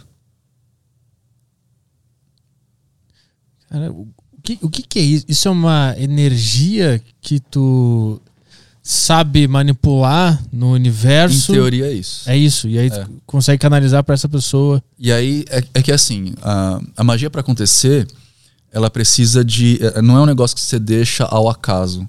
Tipo assim, ah, acende uma vela e reza e se pá, acontece. Tipo simpatia da vovó, sabe? Tipo, ah, coloca o Santo Antônio de ponta cabeça no arroz e um dia você casa. Aham. Né? Aí você casa depois de 10 anos. Você fala, caralho, errou por 9 anos, né, mano? Que burro. A, a magia, ela é uma estratégia que você cria pra res- chegar a um resultado. Então, por exemplo, a pessoa quer um emprego, um trabalho. Primeiro, eu vou conversar com a pessoa pra ver se ela quer um emprego ou um trabalho. São coisas diferentes. Né? A gente ganha a gente ganha dinheiro, tipo, essa coisa aqui, muita gente não chama de trabalho, de emprego. Não é um emprego que você tem carteira assinada? Não. Então, não é um emprego, é um trabalho. E você ganha dinheiro e é feliz, certo? Uhum, certo. O que eu faço também não tem carteira assinada, é um trabalho, não é um emprego. Então, primeiro eu tenho que conversar com a pessoa para ver o que ela quer. O que, que você quer? Você quer um emprego? Então você quer uma estabilidade, de repente ganhar mal? Ou você quer um trabalho e poder ganhar bem sem estabilidade? Beleza, quer um, um emprego. Então tá bom. Então, o que, que a gente vai trabalhar? Que tipo de coisa que eu preciso fazer com essa pessoa para ela conseguir um emprego? De repente melhorar a autoconfiança dela. Porque como ela está muito tempo sem trabalhar, quando ela vai numa entrevista, ela não tem confiança para falar com o entrevistador. Ela parece muito desesperada. Então, o que, que a gente vai trabalhar? A gente vai manipular a energia. Então, vamos jogar a energia negativa que eu falei lá para você, né, de baixo espectro, para que ela tenha mais autoconfiança, para que ela chegue lá sem a cabeça baixa de um uma pessoa desempregada por muito tempo. Ah, e também a gente vai dar uma mexida nas coisas para que ela tenha mais oportunidades aparecendo. E aí cabe a ela aproveitar. A gente não faz tudo. né? Então, tipo, não adianta. Se ela não mandar currículo, se ela não correr atrás, se ela não conversar com pessoas, não, não importa a magia que eu faço, não vai acontecer. Não vai materializar barras de ouro no céu e cair no colo dela, sacou? Nesse caso em particular, a gente trabalha assim. Então a gente cria lá, a gente vai manipular essas energias, a gente faz o que a gente chama de montar a egrégora, né, que é tipo um acúmulo de energia. A gente monta uma egrégora e vai colocar essa egrégora na pessoa para que ela seja beneficiada de alguma forma. E aí a gente tem resultados assim. Quando tu diz a gente vai colocar é, nessa pessoa essa energia, tu pensa nessa energia, é isso? É, a gente entra no estado de gnose lá, Aham. e aí quando a gente entra no estado de gnose, a gente acredita que a gente manipula, a gente externa essa energia ou a gente consegue puxar de alguns Tá. lugares. Aham. E aí a gente faz um bolo energético, tipo uma fumaçona energética, e aí essa fumaçona a gente joga na pessoa para ela absorver esse negócio. Isso é muito louco. Tem como eu fazer isso com a. Tipo assim, eu, eu sempre. Ao vivo não, não, não tem. Não, não, digo, eu por conta própria, porque isso é muito louco, porque teve uma época da minha vida que eu comecei a forçar pensamento positivo. Foda-se, vou forçar. Sempre que vier um negativo, vou forçar um, um positivo aqui. E as coisas começaram a dar mais certo. Isso é meio que fazer uma magia? De certa forma. Na verdade, você lembra que eu falei que o, o seu universo exterior, né, o que tá fora da sua cabeça, ele é comandado pelo jeito que você vê a coisa? Aham. Se você tá vendo a coisa de um jeito bom, as coisas parecerão boas para você. Aham. É simples assim. E outra questão sobre essa, essa energia específica. É, é tipo aquele papo que hoje, já na modernidade, eu acho, falam sobre o universo, ele- o que tu pede, ele te devolve. Não. tem nada a É, ver com então, isso. Ou isso, é isso- uma derivação Isso é a derivação. tá. Mal interpretada É, ou mais isso, simples. Exato. Tá. Que deu origem ao segredo, né? O É, eu ia te perguntar. Segredo. Porque eu tô muito achando que é o segredo. Não, parece. Parece mesmo. Só que assim, o que, que acontece, né? A gente tem informações profundas. É, cara, é a mesma coisa que a gente fala assim: olha, eu vou te ensinar a fazer uma macarronada. E aí você faz um miojo. O miojo não deixa de ser um macarrão. Sacou? Sim. Mas não é uma macarronada. Entendeu? Tem mais coisa. Tipo, tem mais coisa. Faz sentido. Tem mais coisa e essas coisas, elas fazem toda a diferença. Se você sentar no seu sofá e ficar pensando num carro novo, o carro novo não vai aparecer. Uhum. Sacou? Vai, vai- o que vai acontecer com você é você vai ter um negócio que a ciência vai chamar de viés da confirmação. O que, que é o viés da confirmação? Você vai ver mais oportunidade de você ter um carro novo. Porque você está pensando no carro novo. Uhum. É a mesma coisa que- que acontece quando você quer comprar um celular. Né? Eu quero comprar um celular X. Aí você começa a ver esse celular X brotando no, no- no- na, na onde você está andando. Uhum. Não é que a, a- a empresa começou a fabricar mais desse celular. Você só está prestando mais atenção nisso. Então, se você pensa mais no carro, você vai ver mais esse carro aparecendo. Tá. Isso é normal. Agora, isso é muito diferente de você fazer coisas acontecerem para o carro chegar em você. E isso é possível com a magia. Isso é possível com a magia. É isso que a magia faz. Então, não, dentro da magia também existe esse pensamento de querer muito algo e focar. Isso também faz parte. Sim. Mas tem algo, tem um. Tipo, isso é a ponta do iceberg. Aí embaixo desse iceberg que tá lá embaixo da água, tem muita coisa. Você quer ver, cara? É, Você está com os demoninos aí, não tá? Você pode perguntar para eles. Ah. Eles sabem. Quando eu, eu, eu coloquei na minha cabeça de trabalhar com magia há três anos atrás, dois anos atrás, e eu falei para eles, eu falei assim, o meu plano vai ser de três anos. no primeiro ano que eu fechei a empresa, tarará, eu vou me, me organizar primeiro, né? Parar de ter dívida, pagar minhas dívidas, essas coisas todas. O segundo ano eu vou fazer meu nome dentro do mundo da magia. No terceiro ano eu vou pro público. E hoje eu estou aqui na deriva. Aham. É que- Isso é um planejamento ou tu fez- Junto com os ritos. Tá. Isso, isso que é muito. que eu tô tentando enxergar isso. É porque não, visualizar. Então, é porque ah, ah, eu acho que o grande problema é tentar ver a magia como uma coisa única. E ela não é. Ela é o- um, um juntar de todas as coisas. Por isso que ela é a filosofia do universo. Porque ela é um, um junto de todas as coisas que você pode fazer para uma coisa acontecer, incluindo coisas metafísicas, incluindo coisas psicológicas, incluindo coisas físicas, incluindo entrar em contato com as pessoas. Entendeu? E onde é que aquela ideia de que nós todos somos um e o universo é tudo, ela entra em algum lugar da magia também? Talvez ela entre, mas eu não, não, eu não compartilho esse paradigma. Ah. É, esse é um sistema de crenças, né? Então tem pessoas que vão acreditar nisso e faz algum sentido. Se você pegar que a gente compartilha certos pedacinhos de célula com as árvores, então a gente vai falar assim, ah, realmente nós so- todos somos um. Mas eu não. não- e, e se você pegar também a evolução darwiniana, todos somos um mesmo, porque todo mundo veio de um ancestral comum. Mas é, essa questão de energia, do universo e tal, mais ampla, eu acho que não, não sei se faz tanto sentido. Mas o, o que eu acho que é mais legal de entender, cara, na magia, é que assim, as pessoas costumam isolar, varia, é, isolar situações e tentar entender a coisa por um negócio que elas acreditam que é aquilo que ela tá tentando entender. É o que eu tô quando- fazendo agora. É, quando na verdade o negócio é muito mais amplo. Aham. Por exemplo, eu estudo magia há 15 anos, eu faço parte de ordens mágicas. Então, é, eu teria tudo para ser um cara que acredita em Deus, que é religioso e que vê a vida através das lentes da alteração quântica do DNA. Na verdade, eu não vejo nada disso, cara. Eu sou ateu a religioso, eu, não go- eu sou avesso a religiões, eu acho que religião é mais atrapalha do que ajuda. E eu, hoje em dia, por exemplo, faço pós em neuropsicologia. Neuropsicologia, velho. Tipo, não tem nada a ver com, com o assunto. E eu não faço pós pra ter um emprego. Eu faço pós pra entender o cérebro. Entender a mente. Pra ti é mais psicólogo do que. Porque, porque eu preciso entender. Aham. Eu preciso entender cada um dos universos com o qual eu trabalho. Aham. E você é um universo inteiro. Entendeu? Então eu preciso entender tudo isso. Eu preciso entender o seu universo e preciso entender o universo que tá aqui fora. Uhum. Então, para mim, faz muita diferença saber que uma, uma explosão de supernova pode mexer com a, a força gravitacional que vai causar certos efeitos na Terra. Faz diferença para mim. Ao mesmo tempo que também faz diferença eu entender o que você acha disso. Aham. Para eu usar esse seu achar, a relação que você tem entre os sistemas, para, com a relação, transformar a sua realidade. Aham. Você entende? Entendi. Então ela é um, um, um arcabouço gigante de coisas. Geralmente quem tá nesse mundo da magia, que são os caras mesmo, os, os grandes hierofantes, sacerdotes, os grão-mestres, os caras lá de cima, eles são caras que você consegue conversar sobre absolutamente qualquer coisa com os caras. E, e eu sei que pode parecer um negócio, aquele negócio de ah, você tá tentando colocar um- uma pessoa lá em cima para tornar ele ina- inatingível e ninguém conseguir falar com essa pessoa. E na verdade não, porque essas pessoas são bem disponíveis, na real. Né? No meu canal lá tem um monte de entrevistas com gente assim. Né? Eu, eu trouxe quinta passada o representante da Golden Dawn Brasil para falar. Eu já trouxe gente da, da, da Aurum Solis, que também é uma ordem gi- gigante de importante, o representante da Aurum Solis Brasil para falar. É, eu já falei com o Marcelo Deldeb, que é um outro grande hermetista aqui do Brasil, o, o Caselli. Tipo, esses caras que são grandes, eles estão cada vez mais acessíveis, exatamente porque a gente está tentando trazer para o mundo o que, que é magia mesmo. Porque, imagina só, cara, olha o Brasil como que tá. Né? E eu tô falando aqui de questões de saúde, obviamente, mas também de questões políticas, de questões eh, psicológicas, de educação, de, né? Tipo, nós somos um país onde todo mundo é meio deprimido, meio Agressivo. ansioso, né? Tipo, tá rolando uma coisa. E a gente vê que as pessoas, eh, a gente chama isso, a gente usa esse termo na magia, as pessoas perderam a vergonha de ser burras. Antigamente, na minha época, a gente tinha vergonha de ser burro né, quando eu era pequeno. Hoje em dia as pessoas meio que perderam isso. E aí a gente vê decorrência disso em todos os campos. Na política, na saúde, na educação, no futebol, em todos os lugares a gente vê isso.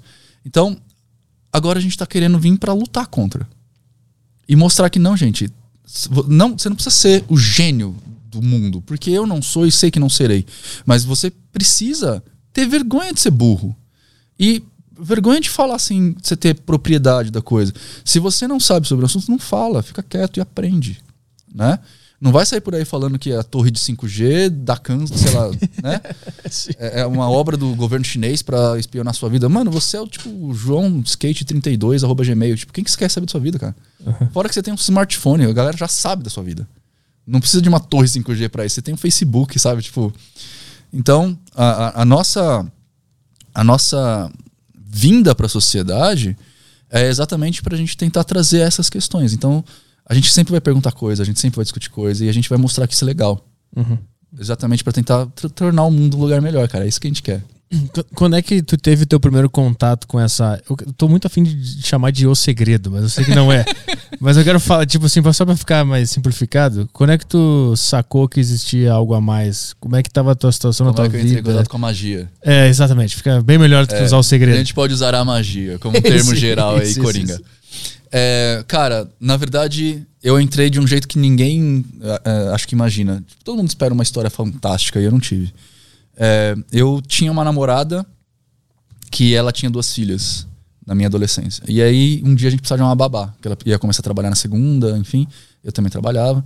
E aí a minha mãe arranjou uma babá, só que o único tempo que a gente tinha pra falar com essa babá era numa pré-gira, era antes de começar uma gira de Umbanda, no terreiro. Eu nem sabia que minha mãe num- numa gira de Umbanda.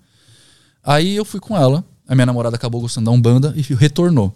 E eu sempre fui cético pra caralho. Ah, tu, tu não tava na Não, Umbanda. não gostava. Não, eu tava namorando, mas não tava na Umbanda. Eu nem gostava disso, achava que era puro charlatanismo. Falando os caras lá na frente, lá, falando que incorpora espírito aqui pra arrancar dinheiro da galera, sacou? Aham.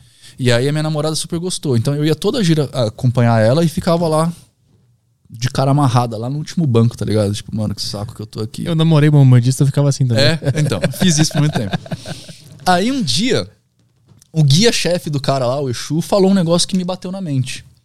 E eu falei, hum, talvez tenha alguma coisa aí. Vou começar a estudar. E aí, como minha namorada já ia, eu continuei indo, continuei sem acreditar, mas eu pelo menos comecei a pegar uns livros pra dar uma lida.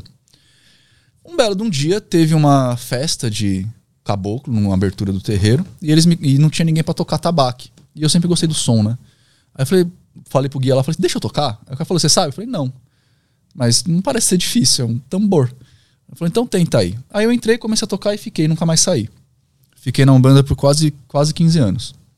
Nesse processo, eu tava na universidade e eu fiz artes plásticas. E tava. Eu, eu fiz um blog, na época do blog, né? Do blogger. E fiz um blog porque eu postava meus desenhos, um portfólio online, né? E postava meus desenhos que tinha a temática da Umbanda e eu colocava um textinho sobre o Orixá, por exemplo. Então eu postava um desenho de algum e falava um textinho de algum da minha compreensão, não pegava de livro, eu falava o que eu achava. E, para minha super felicidade, os textos começaram a fazer mais sucesso do que as imagens. Artista plástico frustrado. É, aí eu falei assim: quer saber? Então vamos escrever. E aí eu comecei a fazer um site, um blog que eu escrevia todo dia. E esse site cresceu pra caralho naquela época. Eu tinha 15 mil visitas por dia lá, nos textos. E aí eu conheci Pai de Santo de tudo que é lado. E nesse processo, uma galera começou a entrar em contato comigo. Eu comecei a chamar atenção, né, por causa dos textos, ainda na época do Orkut, essas coisas todas. E aí uma galera começou a entrar em contato comigo. E eu sempre achei que fosse o charlatanismo mais puro, assim, tipo, ah, mano, os caras querem meu dinheiro. Porque entrar numa ordem não é barato, né? Os caras querem meu dinheiro, mano. Até parece. Mas aí um dia um cara sentou comigo ele falou assim, mano, eu queria te apresentar uma proposta. Aí eu falei, tá bom, qual é? Ele falou, não, vamos, vamos conversar nós, pessoalmente. Aí a gente marcou um dia, ele encontrou e ele começou a conversar comigo de hermetismo, sem falar que era magia. Então ele falou assim, ah, tem uma escola que eu faço parte, que defende isso, aquilo, vida assim, vida assado, filosofia, não sei o que lá. Eu falei, nossa, cara, que legal, o que, que é isso? Aí ele falou assim, ah, não, beleza, eu, eu te levo um dia. Aí passou muito tempo, ele me levou para um encontro que tinha, que era uma, tipo uma, a gente vai chamar na maçonaria de rito branco, é um, um- uma espécie de rito aberto, que não era todo mundo da ordem que fazia, mas era uma reunião para pessoas mais chegadas e convidados para entrar. E aí eles falaram as coisas e eu achei interessante. Falei assim, ah, eu gost- gostaria de fazer parte. E essa foi a primeira ordem que eu fiz parte. A partir daí eu fui iniciado. Essa pessoa que me convidou é a única pessoa que eu conheço que faz parte lá. É o que vai chamar, a gente vai chamar de padrinho, né? É, e aí eu comecei a fazer parte disso. Tipo assim, não teve nenhum raio que caiu na minha cabeça, nenhum episódio fantástico na minha vida. Aham. Foi curiosidade. Mas a- qual era a situação da tua vida antes? Tu tinha, tu tinha tipo. Tu nunca imaginou que tu fosse pra esse lado na vida, né? Não. Isso foi uma coisa que chegou do nada. Eu achava besteira isso. Uhum. De verdade, eu sempre achei que isso era uma fraude. Espiritismo, pra mim, do Kardec lá, eu achava que aquilo era uma puta de uma besteira, cara. Tipo, de verdade. Eu, achava, eu olhava pra aquilo lá e falava, gente, como vocês podem acreditar nisso, gente? E hoje, qual é a tua visão do espiritismo? Eu ainda acho que é uma besteira. Não, brincadeira. Não, é brincadeira, tô brincando. Era só pra ela não perder a piada. É, Belo não, timing. É, eu, eu, eu acho que o espiritismo brasileiro se perdeu. Eu acho que o Kardec tinha propostas muito boas. Mas o espiritismo brasileiro. Tipo, o Kardec ele tinha propostas muito boas e morreu no meio. Ele não foi até o fim, sacou? E aqui no Brasil a gente transformou o espiritismo em religião. O que fez ele perder completamente o proposto. Teve um cara só aqui no Brasil, que ele era contemporâneo do Chico Xavier, que é o Valdo Vieira, que ele tentou levar o espiritismo pro lado mais científico. E aí fundou um negócio que eu acho que chama eubiose, alguma coisa assim. É, e esse lado ele até começou a se aprofundar, só que ele também se perdeu nos negócios de criar vocabulário para as coisas.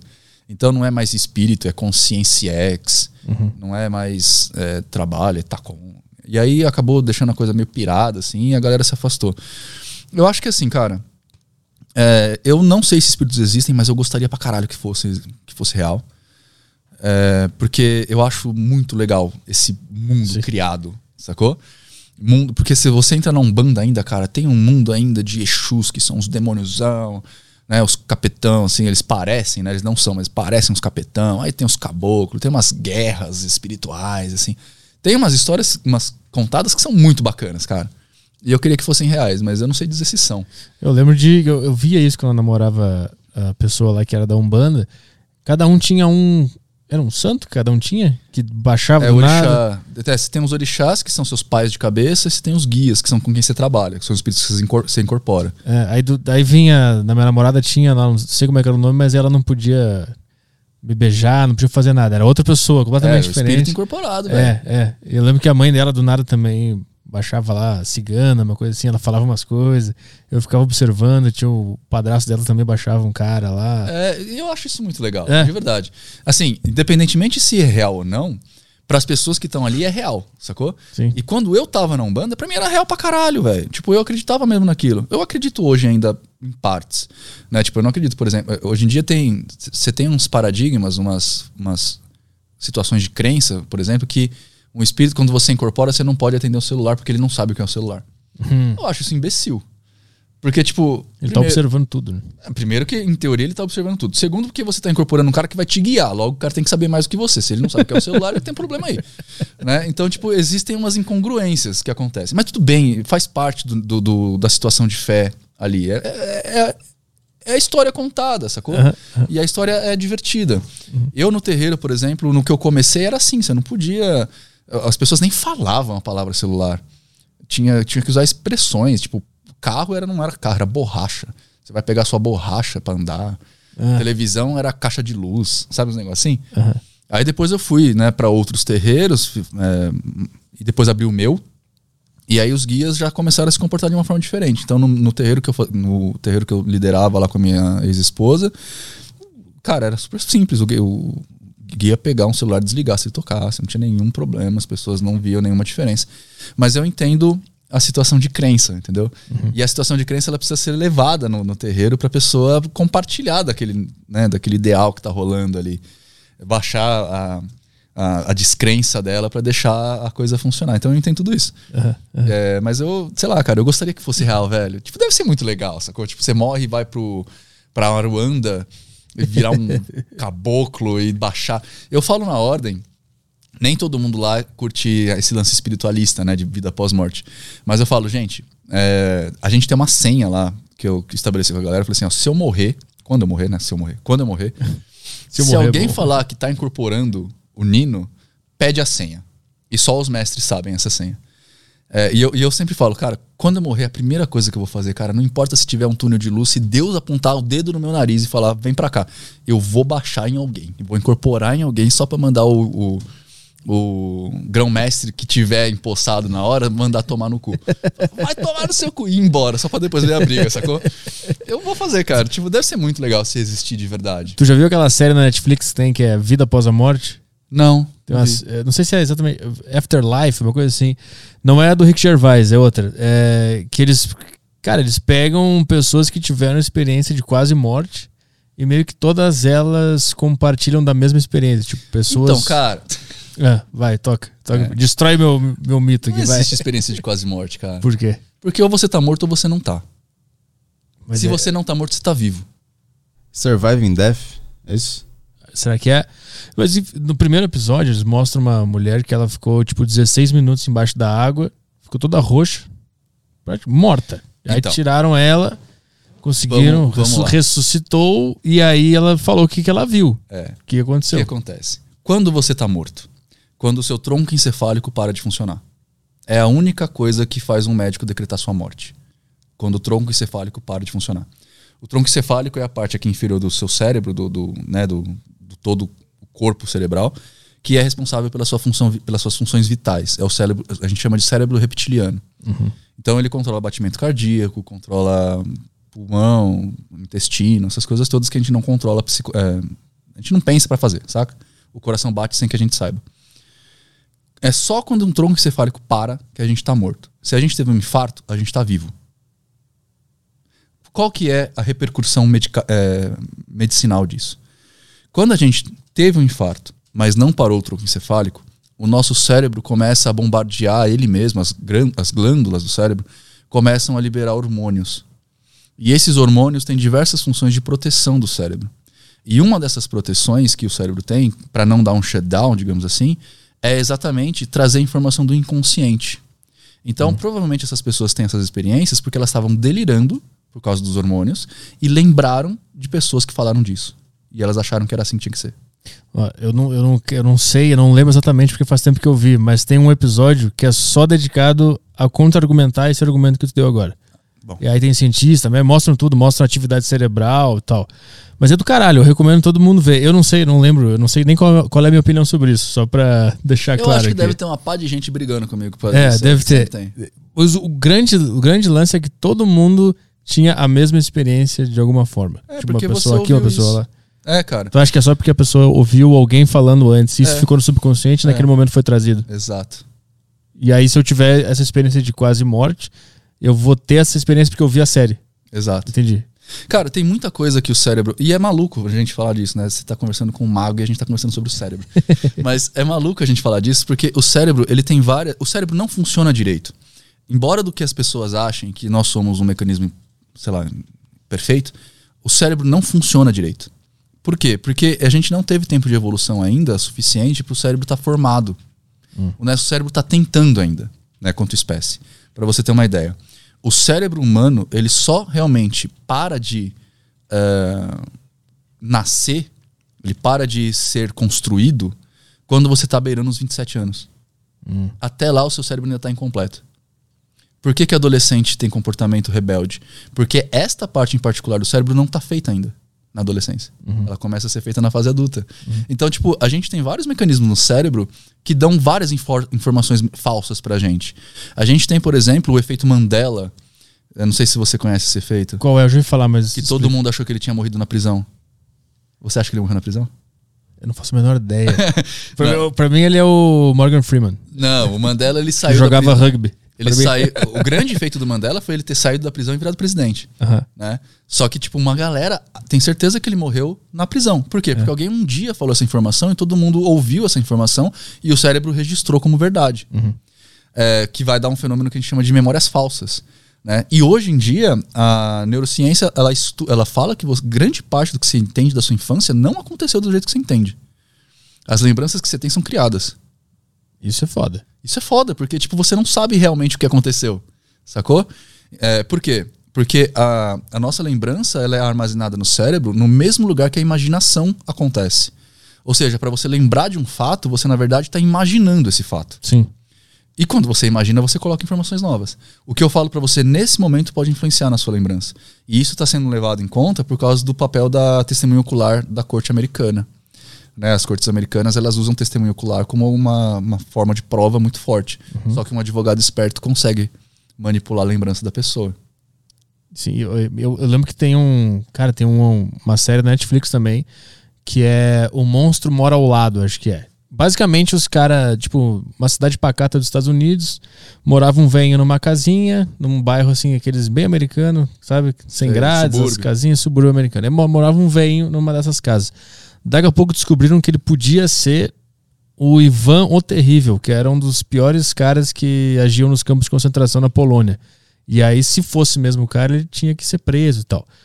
Então ficou uma, uma dúvida: será que é esse cara? Será que não é esse cara? Será que ele é o Ivan Terrível? Será que ele é só um velhinho que tá aqui pagando os boletos dele normal? E aí ele foi expulso dos Estados Unidos, ele vai para Israel ser julgado e tal.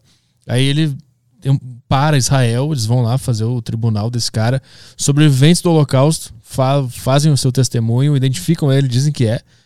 E aí chega um cara, o advogado do velho, que inclusive é um judeu de Israel, o cara foi execrado por Israel por ele ter aceitado defender esse cara. E ele começa a fazer isso com os caras. Ele começa a, a questionar a lembrança da pessoa. E aí, tipo assim, o cara tinha falado, "Ah, eu vi esse cara na- naquele lugar, ele era o Ivan Terrível. Aí chega o advogado e faz algumas perguntas que mostra que o cara não faz a menor ideia do que ele viveu ou do que ele lembra que ele viveu. E aí o caso fica. Ninguém mais sabe qual é a verdade qual é a mentira por causa dessa artimanha que o cara faz, assim. É. Não é nenhuma artimanha, ele faz uma. Teve um caso não tão antigo nos Estados Unidos, e esse caso é real, que o FBI teve que intervir. Porque eles começaram a ver que tinha muita gente denunciando os pais por abuso sexual na infância. Né? E aí eles começaram. O FBI interviu, porque o número aumentou absurdamente. E aí eles viram que, na verdade, eram terapeutas, psicólogos, sem querer, de uma forma de abordar. a- eles usavam hipnoterapia, uma forma de abordar a hipnose convencia as pessoas de que elas tinham sido abusadas pelos pais. E elas não tinham. Então, tipo, a, a construção de memórias falsas, ela é muito levada em conta hoje em dia no estudo da neurociência. E aí eu te pergunto, cara, se a gente é tão facilmente enganado pelo nosso cérebro, como é que eu posso afirmar com veemência que eu tô incorporando um espírito? Sacou? Sim. Pode ser uma coisa completamente do meu cérebro. E é por isso que eu falo, eu acredito, mas não sei se é verdade. Né? Porque eu tenho que me manter em dúvida, inclusive, para pesquisar a respeito. Né? É muito foda isso, né, cara? Quando, quando a gente admite que o cérebro ele ainda está em desenvolvimento, ele é meio falho, a gente não meio que ad- admite também que toda a nossa realidade está toda ao contrário, a gente está agindo errado, a gente está agindo a partir de traumas que talvez nem Você quer existam. um negócio que vai te dar um nó? Ah, É, foi publicado no começo do século passado e esses estudos foram, foram refeitos, acho que na década de 70, 80, a respeito do livre-arbítrio. putz, vamos lá. Esse vai ser bom. Esse estudo é científico, tá? É, eu não lembro agora o nome do cara, mas enfim, depois tem um vídeo no meu canal sobre isso. Eu não lembro o nome do cara que pesquisou sobre isso. Não sei o que lá, Gazaninga. Lembrei. É, ele fez alguns testes com algumas pessoas. Eu não vou falar como é que foi o teste porque eu não lembro. Mas ele chegou à conclusão de que as coisas que nós fazemos, nós fazemos antes de pensar em fazer. E depois o nosso cérebro convence a gente de que a gente pensou em fazer ele. Sim. Ele descobriu que existe um mecanismo no nosso cérebro, que ele chama de mediador do cérebro, que ele vai, através de complexas equações, que vão levar em conta a sua história de vida, o que está tudo impresso no seu inconsciente, é, esse mediador do cérebro vai pegar todas essas informações e te dar a melhor resposta para um determinado ato. E depois o seu neocórtex, que é a parte mais nova do cérebro, vai olhar essa ação e falar: você que quis fazer. Eu acho que isso tem no livro O Poder do Hábito, nos, nos primeiros capítulos. Eu Ah, acho que ele, ele, ele fala sobre isso aí, porque eu lembrei exatamente que ele fala que eles fizeram esse estudo, e aí eu não sei se foi em ratos, foi em ser humano, não sei, mas eles detectaram atividade cerebral antes da pessoa escolher o que ela ia O que fazer. eu tô falando do Gazaninga foi em humanos. É, então Era um negócio é. de você ver uma figura e aperta um botão. Isso, assim. exatamente, é isso aí. E aí a- a- tem atividade cerebral antes do cara escolher, e tipo, o cientista sabia o que que o cara ia escolher de acordo com a atividade cerebral. O que nos dá um problemão, né? É.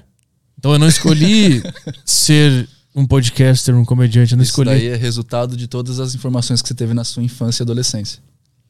Mais do que isso, tipo, você tá coçando o olho agora por causa disso. É. A gente tá de perna cruzada também Por causa, por causa disso. disso. E o Caio Na acabou verdade, de a gente tá aqui de perna cruzada porque eu resolvi fazer um efeito espelho pra te para criar um elo empático em pra eu você. achar que tu tá gostando de mim, mas na verdade é tudo mentira. É, pra você gostar de mim, na verdade. Ah, É, é. mais fundo do que eu imaginei. Mas foi consciente ou foi inconsciente? Foi consciente. Como é que tu sabe? Foi, foi o teu neocórtex frontal que disse isso. Na verdade, não, Não, foi foi a consciente. avaliação de. Isso é leitura fria que o pessoal chama. Mas tu não fez a, tu fez a leitura fria? Já tinha feito essa leitura fria, agora tu acha que foi tu que fez. Sim, entendi. Entendeu? Entendi. Tipo, o meu cérebro convenceu que eu queria fazer antes de eu fazer. isso. Depois convenceu que eu quis fazer o que na verdade ele fez eu fazer. Exatamente. É foda. É foda, cara. É foda. Mas, tipo, mano, é, eu, eu sei que assim, cara, tem um fenômeno na- nas ordens de magia, em algumas delas, que chama o fenômeno do estacionário, do estacionário. Que é assim, você de repente. Porque na ordem você é provocado a tentar abrir sua mente nesse sentido. E nesse momento, você vê tantas outras variáveis que você para de agir. Você não consegue mais ter resposta. Porque você fala, cara, vou te dar um outro exemplo. É, a gente geralmente fala que certas atitudes são boas e certas atitudes são ruins. Mas o que é efetivamente bom e ruim? Tipo, digamos que você tá tendo um infarto e eu tenho primeiros socorros. Digamos que eu vou fazer em você aquela ressuscitação lá e te trago de volta. Isso foi bom? Para, o- para o pro senso comum, sim. Então, mas foi bom por quê? Porque de repente você teve um infarto porque você consome muita gordura. E com essa ação eu vou te fazer ter mais gordura. Então, em vez de você morrer de um infarto, você vai ter. Vou chutar uma doença aqui, tá? Diabetes. Sim. E aí você vai perder a perna. E pro meu corpo era bom morrer, porque se ele decidiu morrer naquele momento é porque era bom pra ele. Então, mas é bom mesmo ou é ruim? Pois porque seus pais vão sentir falta de você. É. Se eles estão vivendo. E as pessoas que não gostam de mim não vão, vão gostar. Então, pra eles é bom. Você entende o nível de questionamento que a gente tem que fazer? Se eu tenho a condição de salvar uma vida, eu devo salvar essa vida? É, tu salva porque tu imagina que aquela pessoa quer continuar vivendo. São conceitos morais, É. né? Que não são nem éticos, são morais. Porque vo- você vive num contexto social que te convenceu de que é assim o certo. Só que isso é certo mesmo? Sim, é que é, os- o conceito de certo ou, é- ou errado, a gente, a gente não precisa se apegar a ele, né? Porque senão fode tudo. Pois é. Porque senão. É Tipo assim, antigamente eu tinha uma, piada que eu falava. Tá travando, Não, não, que- antigamente é que eu, te- eu lembrei de um caso específico que me incomodou. Eu acho que, fa- eu acho que faz sentido.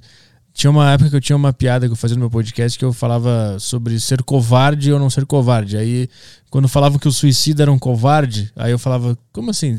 Ele é um covarde? O cara subiu num prédio e se atirou, como é que ele é covarde?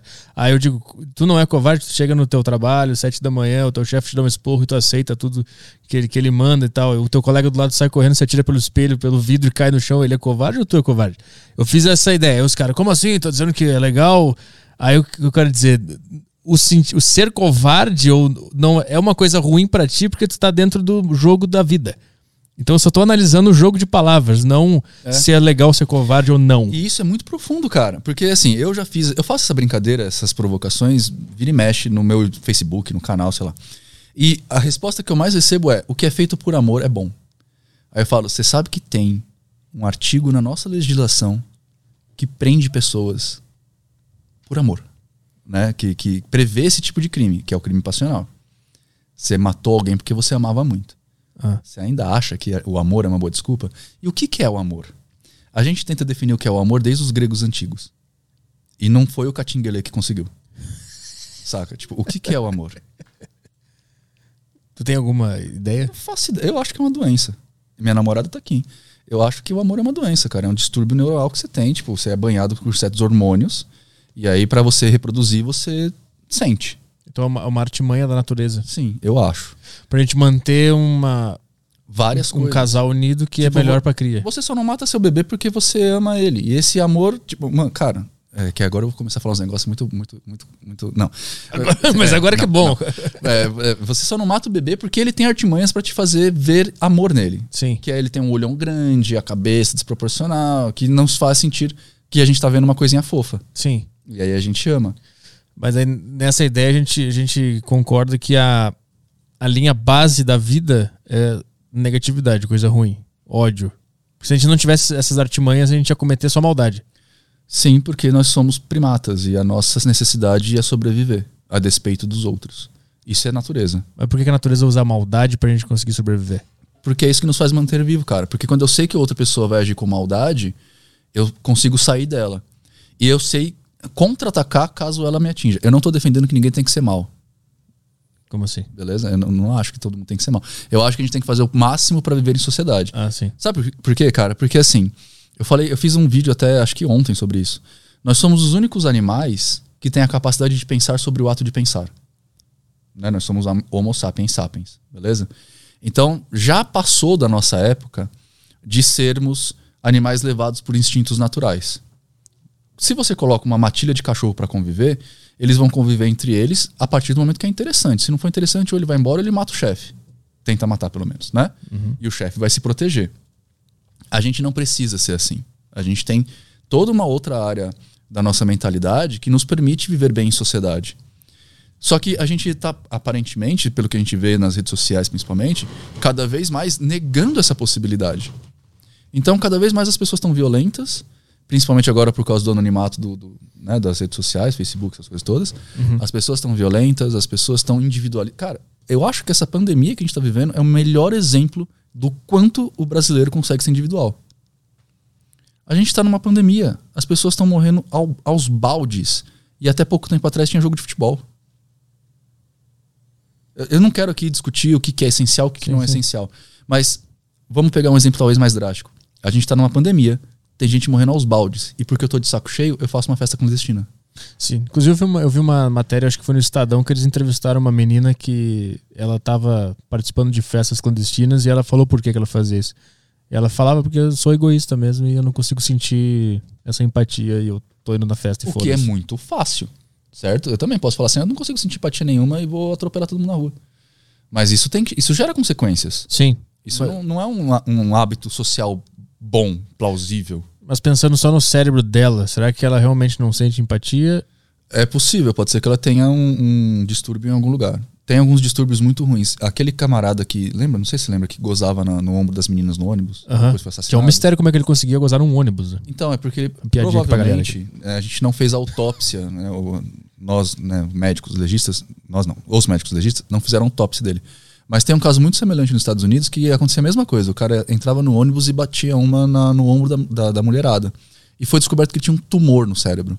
Esse tumor foi retirado, o cara parou de fazer. Depois ele começou a fazer de novo, porque o tumor voltou. Caralho, tipo um câncer. É, então pode ser. Porque, cara, é isso. O cérebro comanda o corpo, sacou? Para pessoas que estão dentro do espectro de normalidade cerebral, a gente consegue controlar o nosso cérebro até certo ponto. Mas o cérebro de fato controla o corpo. Então, se você tem alguma coisa, uma volta do cérebro que deu errado, isso vai dar consequência. Sacou? Então, é bem possível que esse cara aqui no Brasil também tivesse um tumor. E que a gente, em vez de colocar ele numa instituição especializada, por causa do ódio da, da população, e eu entendo o ódio, não estou julgando ninguém, mas por causa do ódio, né, do que os policiais precisavam né, tipo, satisfazer a opinião pública, acabaram prendendo o cara e não resolveu o fato. Era uma doença, provavelmente. Sim. Porque isso é uma coisa que eu sempre pensei. O cara que tá sendo mal, ele não sabe que ele tá sendo mal ou ele sabe? Muito, então, depende. Tem, tem Pois gente é. que não sabe mesmo, e tem gente que não tem a capacidade de distinguir maldade de bondade. Porque, cara, bondade e maldade é, é um, é um, como eu falei, é um ato moral e ético. Pra gente aqui no Brasil, matar é imoral. A gente não mataria uma pessoa num- num- num- normalmente. No Texas é normal. Você pode matar alguém que te olhou torto. né? Então é uma questão de moralidade. A moralidade é um efeito subjetivo. Ele não é uma coisa objetiva. Ela é aprendida e estimulada. Se você tem uma defasagem ou na aprendizagem ou na estimulação desse conceito, você não vai saber que está fazendo errado. Que é o caso do psicopata. Mas eu tava com essa pergunta na cabeça agora. O, sociopata, quando o cara nasce com essa debilidade, ele vira um ele é um sociopata, né? Ele consegue fazer mal, Eu não vou conseguir diferenciar uma coisa da outra para você agora. mas a, a, só, Psicopata do sociopata, eu não sei exatamente. é que a questão é, o cara nasce com uma Não debilidade, cheguei, não cheguei nesse capítulo ainda. o cara nasce com uma debilidade no cérebro ou com um defeito e ele vira um sociopata e só faz maldade. Um cara que só faz bondade, Ele é um sociopata. hum, Só que ele tá agindo contra si mesmo. ou ele não, ele tem um distúrbio no cé- do cérebro que fez ele só fazer bondade. É, provavelmente. Assim como o sociopata tem um distúrbio no cérebro que faz. Na verdade, assim, o sociopata ou o psicopata, não, ele não faz maldade intrinsecamente. Ele só não tem papel, ele não tem condições de julgar. Tem muito psicopata que é ótimo profissional, cara. Os advogados psicopatas são os melhores advogados que você pode contratar. Ou seja, psicopatia não é uma, uma característica que vai te empurrar a fazer maldade. Crimes. Só que como você é, tem dificuldade de estabelecer elos empáticos, né, que é você, tipo, você tem falta de neurônio espelho, você não consegue saber, se eu te beliscar, eu vou saber que eu te fiz uma sentir uma dor. O psicopata não consegue fazer essa relação. Então, pra ele, na verdade, ele não tá fazendo maldade, ele tá fazendo o necessário. E acabou. O necessário pra ele e foi. É isso. Né? Puta, mas é que isso é foda. Por que, que quando o cara nasce com esse distúrbio, ele, ele, ele é livre pra cometer o que o ser humano cometeria se ele não tivesse essa amarra? Todos, É. se a gente não tivesse essa amarra, a gente ia estar se matando, estuprando, fazendo merda pra caralho. Na verdade, a gente já tá agindo que nem macacos.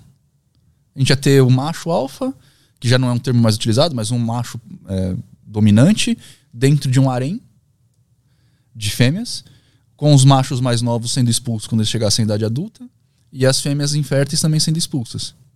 A gente provavelmente já tá agindo assim. a gente age assim, na real. É, A gente age. é muito Cara, louco pra- como a gente tá a um fio dessa É, realidade. A gente, a gente age assim. Por por que, que a maioria das pessoas querem ter carro para status, para ter mais fêmea? A maioria dos homens são infiéis. Porque a gente tem. Eu não tô desculpando a a atitude, tá, gente? Eu vou anotar aqui. É, Não, eu, eu sou contra. Eu sou, eu sou contra a obrigatoriedade da monogamia. Sim. Mas eu não estou aqui incentivando ninguém a fazer isso. Mas o homem, ele é infiel porque a gente tem a tendência de montar haréns. Então, nós, so- nós agimos como primatas ainda. A gente só refinou o processo. E é isso que eu tô falando. A gente, como a gente pensa sobre o ato de pensar, a gente pode sair disso. Só que isso é tão forte, porque ele está gravado nos giros mais antigos do nosso cérebro, que é lá na, na parte límbica, que a gente acaba agindo sem saber, né? A gente inconscientemente, Uhum. né? Mas a gente tem capacidade de sair isso. Agora, se se tirasse todas essas travas morais que nós temos, a gente viraria gorila. Talvez bonobos, que são aqueles macacos que, que resolvem tudo com sexo. Acho que a gente talvez fosse mais pra esse lado. Eu tô, eu tô pensando estava falando sobre a. Que a gente conseguiu evoluir a nossa mente, mas é- essa, mente primata ainda tá ali. Tá? E ela, às vezes, ela consegue achar forma, alguma forma de se expressar nesse mundo que a gente criou aqui, né? É. Tipo assim, o nosso cérebro primata, ele usa o Instagram pra comer gente, por exemplo. Sim. Só que o Instagram ele é uma tecnologia criada por uma, por uma consciência fora desse cérebro primata. Só que o cérebro primata vai lá e usa pra. Sabe, sabe o que acontece? É que assim, o cérebro, ele não se transformou ao longo do tempo. E isso que é de, é, eu tô falando aqui de evolução biológica, tá? Ele não se transformou ao longo do tempo. O nosso cérebro, essa parte do tronco cefálico que eu falei pra você, ela é exatamente igual o cérebro dos répteis. Tanto que a gente chama essa parte de cérebro reptiliano. O cérebro ele foi ganhando anexos. Então, como é que é que funciona isso? É como se a gente estivesse construindo uma casa. Então, a gente tem lá uma, uma- um cômodo que é sala e cozinha conjugado. Aí a gente, que é o nosso tronco cefálico. Aí a gente constrói um anexo, que é o nosso sistema límbico.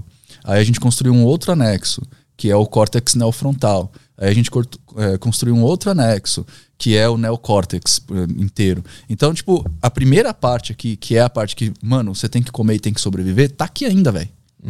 E tem uma outra parte que fala assim: vamos pensar a respeito das coisas, que é o neocórtex. Então, na verdade, o que a gente está fazendo é o tempo inteiro brigando entre essas duas partes. E essa briga também dá muito encrenca.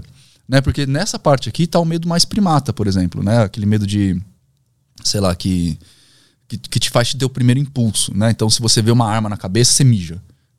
Saca? Tá aqui no, no- nas amígdalas cerebrais. É o primeiro lugar que tem. E a gente age muito por causa dessa influência. A crise de ansiedade, por exemplo, é por causa desse primeiro medo. Crise de ansiedade, depressão, às vezes também está causado aqui. Tem uma, uma série de coisas que é causada por causa desse primeiro impulso do nosso sistema límbico. Só que a gente consegue fazer esse sistema límbico, e, e é foda que o sistema límbico ele tá mais perto da espinha. Então, tipo, as informações vêm pro corpo antes de ir pro neocórtex. e o neocórtex ele vai pensar a respeito desse medo. Que é quando você tá, por exemplo, em cima de um penhasco para pular de paraquedas. Quando você chega ali na ponta que dá aquele medo, você fa- é o sistema límbico falando, cara, você não tem que pular daí. Que idiota, velho, você não voa. Aí você para um pouco, respira, aí a informação vai pro nosso neocórtex, e você fala, tudo bem, eu tô com medo, mas eu tô de paraquedas. E aí você pula. Sacou? Só que grande parte do nosso organismo tá ligado né, pela espinha e recebe a informação antes do neocórtex. Então, por exemplo, o sistema de da gente defecar quando a gente tá com muito medo é uma resposta do sistema límbico para eliminar peso para você correr mais rápido. Cara, Foda isso, né? É, você se caga para conseguir correr e fugir daquele perigo imediato. Muitas das atitudes que a gente tem de ciúme, de, de esse ciúme mais possessivo, né, de pessoas que, por exemplo, matam o parceiro ou parceira, de tão ciumento que tá, é o sistema límbico funcionando, fazendo ele entender que ela tá perdendo o parceiro sexual para um outro macho dominante. ah, Né? Que, de novo, gente, não Sim. desculpa a ação, beleza? sim, claro. Mas é muito interessante como. E, e puta, e a- o que tá ao redor disso consegue pensar sobre isso. Então, tipo assim, o autoconhecimento que a gente fala tanto é, é uma forma de controlar esse cérebro reptiliano e é deixar. uma forma de você fazer o seu neocórtex perguntar pro seu sistema límbico o que tá rolando e fazer um aprender com o outro. Quem usa bastante isso é a Força Armada, as Forças Armadas. Ah. É exército, polícia, né?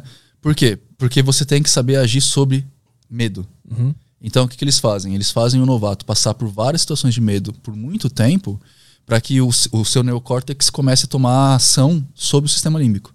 Então, quando você tem aquele primeiro impulso de medo, não é o, neo, o neocórtex vai gritar, o sistema límbico vai gritar, mas o neocórtex vai fazer ele calar a boca e te dar uma ação melhor. mais rápido do que um cara que não passou por esses Exato. testes, entendi? Porque Então, tudo é treinável. Aham. E o, o que, o que todo mundo tem que entender, agora vamos falar como neuropsicólogo. O que todo mundo tem que entender, que assim, uma das coisas mais legais que a gente tem na vida é a capacidade da- de adaptação. E a gente se adapta a tudo, a tudo. É, e uma das coisas mais legais que a gente tem para se adaptar a, a- a tudo que a gente quiser é mudando pequenos hábitos. A gente tem mania de mudar há- hábitos muito grandes, ou querer mudar hábitos muito grandes E do nada, né? e do nada. E isso não funciona. Mas se a gente mudar pequenos hábitos paulatinamente e com um negócio que a gente vai chamar de recompensa positiva, que é dar um brinquedo, dar um presentinho, que nem cachorro, né? Cachorro quando dá patinha você dá uma ração. A gente faz isso com a gente. A gente tem, a gente tem capacidade de mudar. É, o Facebook faz isso com a gente. Com os likes. Né? Quando você posta uma foto e ele te dá um like, você está mexendo com um sistema que vai liberar endorfina no seu cérebro e vai te tornar viciado na recompensa. É a recompensa. Isso vai te fazer postar mais, que é o que o Facebook quer. Hum, é, hum, bom, tem documentário sobre isso já. Mas a gente consegue fazer isso na nossa, na nossa vida. Então, por exemplo, digamos que eu, eu, eu, por exemplo, eu tô barrigudo e eu quero perder essa barriga. Eu preciso ir pra uma academia. Eu odeio academia. Eu acho que é uma perda de tempo. Você gosta pelo jeito. Eu odeio academia. É, eu acho que é uma perda de, de energia. Só que eu preciso ir, porque inclusive eu sou muito alto, isso me dá problema nas costas, né? O, o meu, o meu médico ortopedista já recomendou a academia, porque eu preciso fortalecer os músculos para não ter dor nas costas. Então o que, que eu faço? Eu vou uma semana na academia. Se eu for uma semana na academia, no sábado eu me dou um presente. Uma garrafa de vinho que eu gosto de beber, ou eu compro uma peça nova da moto, ou eu vou pra viajar, fazer uma viagem rápida. Um presentinho, saca? No segunda semana eu faço isso, na terceira semana eu faço isso. E aí a gente, vamos, vamos linkar agora a neurociência com magia. A gente criou um ritual. Eu tô ritualizando a minha ida à academia e ganhando um prêmio por isso. Uhum. Aí o meu eu treino meu cérebro a gostar da academia. Aham. É muito curioso como tá tudo tá ligado, tá tudo ligado. Então, a- a psicologia Tá, e o cérebro tá tudo ligado à magia, É, rituais mas porque a magia é o estudo de todas as coisas. Aham. Então, tipo, é. ina- in- cara, é impensável que uma tese saia hoje sem que a magia. Quer dizer, não é impensável, isso acontece, mas sem que a magia tenha pensado nisso em algum momento. Né? Então, por exemplo, a gente não pensou que um dia o buraco negro fosse ser descoberto e ele tem um horizonte de ventos que muda o espaço-tempo. A gente nunca tinha pensado nisso na magia, pelo menos eu não tinha conhecimento. E a ciência chegou lá. Mas fenômenos de conscientização, de sociabilidade, de autoconhecimento, de autoanálise, de como você se mudar para ser um uma pessoa melhor, isso a magia pensa desde o começo, cara. Isso faz parte do, do que a gente procura. Né? E talvez isso seja, difícil de entender. Porque muitas vezes ah, o que tem um senso comum lidando como magia é a força, é, é sempre do externo para o interno. Ou seja, é sempre o incenso de lavanda que vai te deixar mais calmo, o cristal de ametista que vai limpar suas energias. Você sempre dá essa coisa para uma outra, para uma terceira coisa. E o mago não. O mago sabe que a mudança parte dele. É ser ativo até quando é passivo. Fez uma alquimia no cérebro, né? Sim. Então, tipo, o, o, o- incenso de lavanda pode me deixar mais calmo. Mas se eu entender que eu tô acendendo aquilo para ficar mais calmo. Então, Sim. aquilo é só uma ferramenta. Sacou? Quem vai agir mesmo sou eu. Que nem amuletos são- também são assim, né? Também são assim. Tipo, essa correntinha É, aqui. geralmente o pessoal me vê com os anéis, É. né? E como eu tenho um anel com hexagrama, um anel de ônix preta, geralmente a galera fala: Ah, esses anéis aí, Nino, o que, que é? Eu falo, mano, são só enfeites, cara. Mas pra ti não tem significado. Nenhum, é só enfeite mesmo. Mas eu coloquei nessa corrente aqui um puta significado. E pra você Entendeu? funciona. É, e aí Entendeu? funcionou. Isso Funciona faz legal. caralho. E se um dia eu fosse te tratar pra qualquer coisa, eu ia querer saber qual que é o significado disso pra eu usar esse significado pra te ajudar. Aham. Entende? Isso é magia. Eu ia estar mudando o seu interior pra esse interior exteriorizar. Eu geralmente falo que assim, cara, você te- a gente vive numa equação. A gente tem só três termos nessa equação: é você, o universo e o resultado. O universo você não muda. Por mais que eu acredite. Agora vamos entrar no segredo. Por mais que eu acredite pra caralho que eu sei voar, se eu pular de um prédio eu vou cair, velho. Tipo, eu, eu não vou mudar a lei da gravidade. Saca? Por mais que eu acredite que, sei lá, eh, eu sou de aço, se eu tomar um tiro eu vou morrer. Né? O tiro vai passar minha pele. Então eu não mudo o universo. Eu não mudo o resultado. A única coisa aqui que eu vou mudar sou eu. Então, se um mais um é igual a dois, e eu quero fazer o resultado ser diferente, a única coisa que eu posso mudar é esse primeiro um.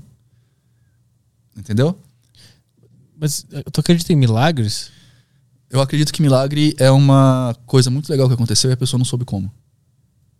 Ela não tem nada a ver com conseguir mudar, tipo, o universo ou a matriz que, a matrix que a gente vive. Não. Cara, quando aconteciam milagres? 200 anos atrás. A gente não tem milagres recentes. É, pois é. Porque agora a gente sabe mais coisas. A gente sabe como a chuva funciona. Milagres eram coisas que as pessoas não conseguiam explicar. É, eu queria ver se tem, deve ter algum relato de algum, algum milagre recente, mas eu não sei. Não, eu acho aí- que o último foi o aparecimento de Nossa Senhora de Fátima. É. É, que, que as criancinhas viram lá, três crianças, ela contou os três segredos, não sei o que lá. Né? Mas existe muitas, muitas controvérsias, são só três crianças que viram e tipo, não, não dá pra você ter alguma coisa aí. Os milagres de Cristo são explicáveis hoje. Né? Tipo, o, o, o- a ressurreição de Lázaro. Né? Não sei quem de vocês é é cristão, mas tem a história de que Lázaro estava morrido, estava morrido, estava morto. A gente aprende tudo menos português. É, Lázaro estava morto, né? Lá na, na, na, na caverna, sei lá, e Jesus veio, lá ah, anda. A gente sabe que hoje em dia tem doenças que te fazem estar em estado catatônico, né? A, cata, a, a apoplexia te faz entrar em estado catatônico, que para quem não sabe muito bem de medicina, vai te dar como morto. A- a- na Inglaterra medieval, por exemplo, os caixões eram, eram feitos com sino, porque as pessoas eram enterradas vivas. E aí você é salvo pelo gongo. Ah, essa é a origem? Essa é a origem da palavra, da, da expressão. Maravilhoso, vivendo e aprendendo. Você era enterrado com um caixãozinho que tinha uma abertura, né, um- uma chaminézinha, e na ponta da chaminé tinha, tinha lá uma cordinha com um sininho que você tinha para respirar e para puxar o gongo. Para você, porque era normal, as pessoas não conseguiam identificar isso. Tinha muita gente que era enterrada viva, entrava em tinha apoplexia, era enterrada viva e depois as pessoas iam exumar o cadáver e tava o osso lá todo torto, né, porque a pessoa se mexeu lá dentro. É, Caralho. então, era isso. O Cristo, tipo, o Jesus teve a sorte de estar lá naquela hora. Né? E ele acordou. É, vários dos milagres de Cristo são explicados hoje. Vários dos milagres de Moisés são explicados hoje. Né? A, a travessia do Mar Morto é feita duas vezes por ano em, em Aqaba. Aqaba. Que é um lugar lá da Arábia, na, num, num dos braços do Mar Morto, se eu não me engano. Que duas vezes por ano a maré baixa e aparece uma ponte natural e depois a maré sobe e essa ponte é coberta. Ah, Tem foto na internet disso, eu acho. Eu não sei como é que escreve Acaba. Você tentar achar, eu acho que é A-Q-A-B-A. Aqui, aqui com que? Que, que mesmo. Tá. A-Q-A-B-A. Não tem o U depois. É árabe. Caralho. É, e, e foram, e pior de tudo é que nesse lugar foram encontrados bigas romanas, é, bigas egípcias. Então, tipo, é bem provável que Moisés só sabia que ali acontecia aquele fenômeno. E ele atravessou no dia certo. E aí a gente volta para os hierofantes. Lembra que eu falei que a magia era mantida em segredo? Aham. Moisés era o quê? Ele era filho do faraó. Ele foi, ele foi educado por hierofantes. Então, provavelmente ele conhecia os fenômenos astrológicos do lugar. Uhum. Provavelmente ele sabia que uma vez por ano tenta estreito de Acaba. Ponte Acaba natural. Uma vez por ano, é, ou uma vez a cada certos ciclos, o Nilo fica vermelho por causa das algas. Quando o Nilo fica vermelho por excesso de algas, os peixes morrem. Quando os peixes morrem, as moscas vêm. Quando as moscas vêm, os sapos aparecem. Quando os sapos aparecem e as moscas estão lá, as doenças também vêm. Vem por quê? Porque apodrece a carne. E quem comia mais? Os primogênitos. Expliquei todos os milagres de Moisés. Caralho. Minha cabeça tá Tem derretendo. nada a ver com isso aqui. Cara, eu acho que o Estreito de Acaba é essa primeira imagem, mas tem umas, umas fotos das pessoas atravessando. É, eu não sei se vai dar pra achar. Travessia. É muito, é muito capaz dos demoninos acharem e te mandarem um link. Ah, é boa. Ou a igreja tirou todos os resultados, né? Dessas fotos. Tem também a, a, sarça, a tal da sarça ardente lá.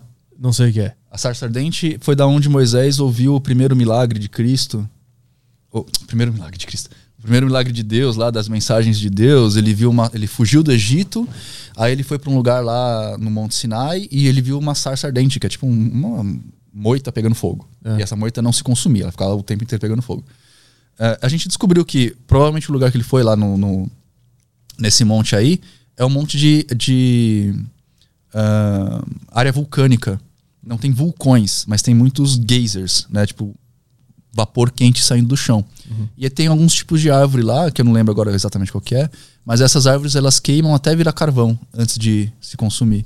Provavelmente ele viu um negócio desse, viajou por 40 dias, então ele tava com hipo, hipo, hipo ai, quando você tem baixa hipoglicemia. Hipoglicemia é uma das coisas que dá alucinação. Hum. Então você- ele viu um negócio lá pegando fogo enquanto ele estava alucinando e viu as mensagens de Deus. Maravilhoso. Maravilhoso. É tudo uma grande alucinação, galera. A gente tá vivendo. Mas, de novo, não quer dizer, isso não tira a importância do negócio, da religião, por exemplo. Aham, né? aham. De novo, porque a importância está na relação que a pessoa tem com o fato acontecendo. Então, o êxtase religioso é muito bom. E a religião, de fato, para algumas pessoas é muito boa. Eu acho que ela dá mais problemas do que vantagens, na- se você olhar uma sociedade geral. Quando, us- quando usada politicamente ou in- individualmente? Ah, cara, a, a religião, para funcionar, para uma religião existir, seja lá qual for, ela precisa criar dogma. Né? A religião ela funciona a partir de dogmas, que são as regras da religião. E a- o dogma cega. Ele não te deixa olhar para fora. O dogma é uma série de paredes que a religião constrói e que você sempre vai bater nessa parede. Então, por exemplo, por que, que eu fico doente? Porque Deus quis. E aí todo o trabalho da ciência morre. Entendeu? Por que, que eu. ah, sei lá, por que, que o meu, bari- meu marido me bate? Ah, porque Deus fez o, o homem para ser superior à mulher. Né? Você não pode se divorciar. Então tem, tem um monte de questões que eu acho que são muito perigosas. Mas, se você olhar um contexto geral da sociedade, faz um sentido existir religião. Porque isso não é. Espero que vocês não vejam como arrogância, gente, mas não, não sou eu que estou falando. Mas a gente tem uma pirâmide educacional no Brasil onde tem muita gente com escolaridade muito baixa e pouca gente com uma escolaridade média para cima. Hoje em dia no Brasil, acho que cerca de 50% das pessoas que terminam a faculdade são analfabetos funcionais. Termina a faculdade, não sabe compreender uma frase. Então, eu não tô falando desses caras no meio, tô falando dessas pessoas embaixo, que são re- re- realmente as fragilizadas pela sociedade, né? Os miseráveis, os pobres pra caramba. Essas pessoas, elas não têm tempo de ter um pensamento ou uma conversa é, um pouco mais filosófica pra tentar se entender como um todo. Eles estão querendo comer, cara. Tipo, os caras não têm almoço, sacou? Sim. Então, a religião ela tem um papel auxiliar a essas pessoas, que é legal. Que o Estado que devia fazer, né? Eh, dado que a gente paga imposto. O Estado devia tomar conta dessas pessoas, mas como o Estado falha, eh, porque a gente tem tudo que o Estado tem pra gente, a igreja, né, as diversas religiões, umbanda, o cristianismo, o catolicismo, o evangélico, suprem um pouco esse papel, que é super legal. Mas a ideia é que a gente tivesse com essas pessoas da base é, condições de ensiná-las o suficiente para elas cobrarem das pessoas certas, né, para quem está indo dinheiro. E a religião, nesse papel de só dar o auxílio, talvez ela acabe cegando mais as pessoas. E isso também é um problema. Então, hoje em dia, eu não sei como resolver essa equação, mas hoje em dia eu acho que a religião mais atrapalha do que ajuda. Embora ela tenha esse papel importante, eu acho que ela mais atrapalha do que ajuda. Eu não sei como resolver essa equação. Porque essa equação, para ser resolvida, a gente ia ter que fazer uma reformulação no sistema de ensino que já está defasado há décadas. Né? Tipo, quem, quem gosta de ir pra escola hoje? E hoje está tão defasado que eu falei lá no começo, né? As pessoas perderam a vergonha de ser burros. Né? Então, tipo, o, o- a pessoa que é ignorante, que não quer aprender. é Burro, gente, só para deixar claro. Burro é um, que eu uso é um termo do Kant, do filósofo, tá? É, o Kant, ele define a burrice como uma doença social. Ah. Ele fala que a burrice ela é uma doença social porque ela é egoísta. O burro é aquele que não sabe, não sabe que não sabe portanto, não aprende. Ele não permite diálogo. Por Então- isso que ele é egoísta. Se eu digo que eu sou burro, então já não sou tanto. Se eu conseguir admitir que eu sou. É, provavelmente você Tá. só é ignorante. Aí é a diferença do ignorante. O ignorante, ele sabe que não sabe. Tá. Então ele está disposto a aprender. O burro não, ele não sabe que não sabe e não quer aprender. Sacou? O que a gente vê muito hoje em dia na rede social. É, então a gente, a gente teria que fazer um trabalho de base na educação para, primeiro, convencer as pessoas de que não é ruim você saber coisas e de que também não é ruim você não saber, desde que você saiba que não sabe. Né? E também reformular o ensino, porque, cara, a gente vai pra escola pra aprender o quê? Eu, eu entendo vocês. É chato. É chato pra caralho. É, mano, tem. Eu, eu também entendo a escola querer ensinar o máximo possível do mundo pra você. Eu, eu entendo isso. Só que o que é esse máximo? Eu ainda não usei equação de segundo grau. Sim, eu acho que eu não Eu tenho usei quase nada do que eu aprendi na Eu escola. tenho 39 anos, eu ainda não usei equação de segundo grau. Bhaskara. Fórmula, eu nem sei mais fazer Bhaskara. Também não. Na verdade, eu nem sei mais fazer multiplicação. Porque tem, tem calculador em todos os lados. Eu tenho calculador no relógio, tenho calculador no celular. Por que eu vou decorar a tabuada? Sacou? Eu pego o celular e uso. Tudo bem, Nino. Ah, é legal saber a tabuada? Porra, é legal pra caralho. Se você souber, mano, ótimo, perfeito pra você. Eu acho que tem que saber mesmo. Só que eu- a minha questão aqui é mais de base. Tipo, o que que tem que ser ensinado na escola? Por que, que eu saio da escola sem saber calcular imposto de renda? É, isso é verdade. E por que, que eu tenho que fazer esse caralho todo ano? Eu nem sabia que tinha até eu entender que eu ia virar um criminoso se eu não fizesse. né? Economia doméstica. Por que, que eu, eu saio da escola sem saber cozinhar? Eu sabia investir, foi um negócio que eu mais fiquei puto, não Sem sabia saber investir. investir, sem saber calcular porcentagem de investimento. É. Né? Por que, que essas coisas não são ensinadas na escola? E eu tenho que, tipo, sei lá, saber o que é uma mitocôndria. Então acho que é uma preguiça ou tem uma conspiração? Não, eu acho que tem uma. tem- não é uma conspiração, mas tem uma, um interesse do governo de manter a galera na ignorância, porque isso dá voto. E também tem uma situação de. ah, é difícil mudar paradigma. A escola, como ela está sendo ensinada hoje, ela é basicamente, com poucas diferenças, da escola que meu pai aprendeu. Né? Meu pai é de 50. Eu sou de 80. E mudou pouca coisa.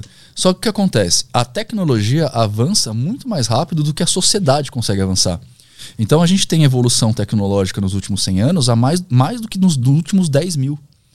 E as pessoas não estão, porque é, o sistema é burocrático e tem que ser por causa do tanto de gente, então a burocracia não acompanha isso.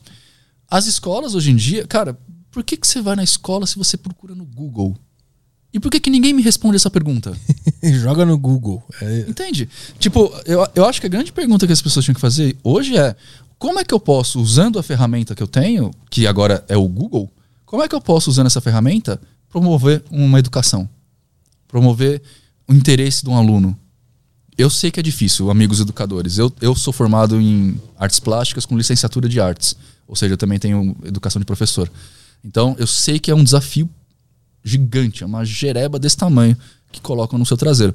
Mas, é, tipo, se a gente não começar a pensar, a gente nunca vai responder. E se a gente demorar muito para pensar, quando a gente começar a pensar, a gente vai estar defasado no pensamento. Né? Porque hoje em dia, se você, por exemplo, eu que- eu quero saber mais sobre. o- Ah, o Nino acabou de falar que ele é muito alto, tem problema na coluna. Será que isso é verdade? Procura no Google. Você vai ter informação. Errada e certa. E vai ter várias versões, várias pesquisas. Então, várias- por que, que a escola não começa ensinando a pessoa a pesquisar? Porque tem uma metodologia de pesquisa que você vai aprender na universidade, né, quando você vai fazer seu TCC. Só que isso tinha que ser aprendido no começo, porque as informações estão aí agora pra gente pesquisar. Você não precisa mais de uma livraria, uma biblioteca, Sim. né? Então, como eu saber que a fonte é confiável? Vou procurar o problema do Nino na, na coluna pra saber se é verdade. Vou procurar onde? O certo é você procurar em periódicos científicos. Então, vai procurar no PubMed Sim. né, de medicina. Agora, se você procurar no Google, você vai achar que, sei lá, foi implantado um chip na minha coluna, sei lá o que, que os caras vão dar. né? Sim. que a Coca-Cola, a Pepsi usa fetos abortados para fazer adoçante. né? Nós temos questões aí, bota o Emílio pra nós aí. Ai, Beleza, o timing já foi pro saco. É, Temos que. Agora vem a questão. quer perguntar e eu mando de novo? Temos questões, Caio? Agora vem a questão. Boa. Temos aí no Telegram, no YouTube, como é que estamos? Temos questões aqui no Telegram, no YouTube, temos algumas questões aqui. Então vamos lá. Beleza, só vou abrir o Telegram aqui que tá fechado. Aí, questões da turma, a turma tá mandando. Quiser mandar, tem tempo ainda. Inclusive, vocês querem mijar, alguma coisa assim? A gente fazer De uma boa. pausa? De boa? Tô de boa. Só eu então. Ah, tu quer mijar? Então. Não, Ah, tá de por boa. isso que ele perdeu o time. O cara tá preocupado com o xixi, tá vendo? Mas dá, faz uma questão e vai. Podem fechar a perninha aqui e Ah. não mi- mijar tudo. Não, de boa, vai. Eu toco o áudio, depois eu vou, vou dar uma mijada. Agora tu começou a me dar, me dar vontade. Porque tu falou. Olha como é que é o cérebro. É. Caralho. Neurônio espelho, cara. Porra, vai. Vamos lá. É, o Vinícius Kruger mandou aqui no grupo do Telegram. ahn, Olá, Caio, Petri e Ibrahimovic. Ouvi falar que todas as mulheres que o Crowley se relacionava se suicidaram ou foram para o hospício por conta dele. Qual a sua opinião sobre? Se relacionar com uma pessoa com uma energia negativa acaba afetando também, é, acaba afetando também elas e causando mal? Ou o mal, acontece, o mal que aconteceu com as pessoas ao redor dele foi mera coincidência? Bom, em primeiro lugar, essa informação não procede. Pô, então fechou. É, mas, cara, é que existe um conceito, de novo, né? Vamos separar o mundo, o senso comum do mundo mágico, tá? O mundo mágico, a gente não encara energias boas e ruins. Não existe energias boas e ruins. O que a gente chama de positivo e negativo são faz, fases de uma mesma coisa, tá? O que a gente fala, o que é energia negativa e energia positiva? Energia negativa são energias de baixo espectro, e energias positivas são energias altas. Para ficar numa explicação talvez um pouco mais fácil, energias negativas são mais ligadas à matéria, ao corpo, ao mundo. Energias menos densas, mais sutis, são ligadas mais ao mental, psicológico. É só isso. Não é bom nem ruim. Eu faço uma, eu posso fazer, não faço. Eu fa posso fazer magias para prejudicar alguém com energias positivas e posso fazer energias para ajudar alguém com energias negativas. Magia de cura, por exemplo, é basicamente energia negativa, porque eu estou mexendo com o corpo, que é material.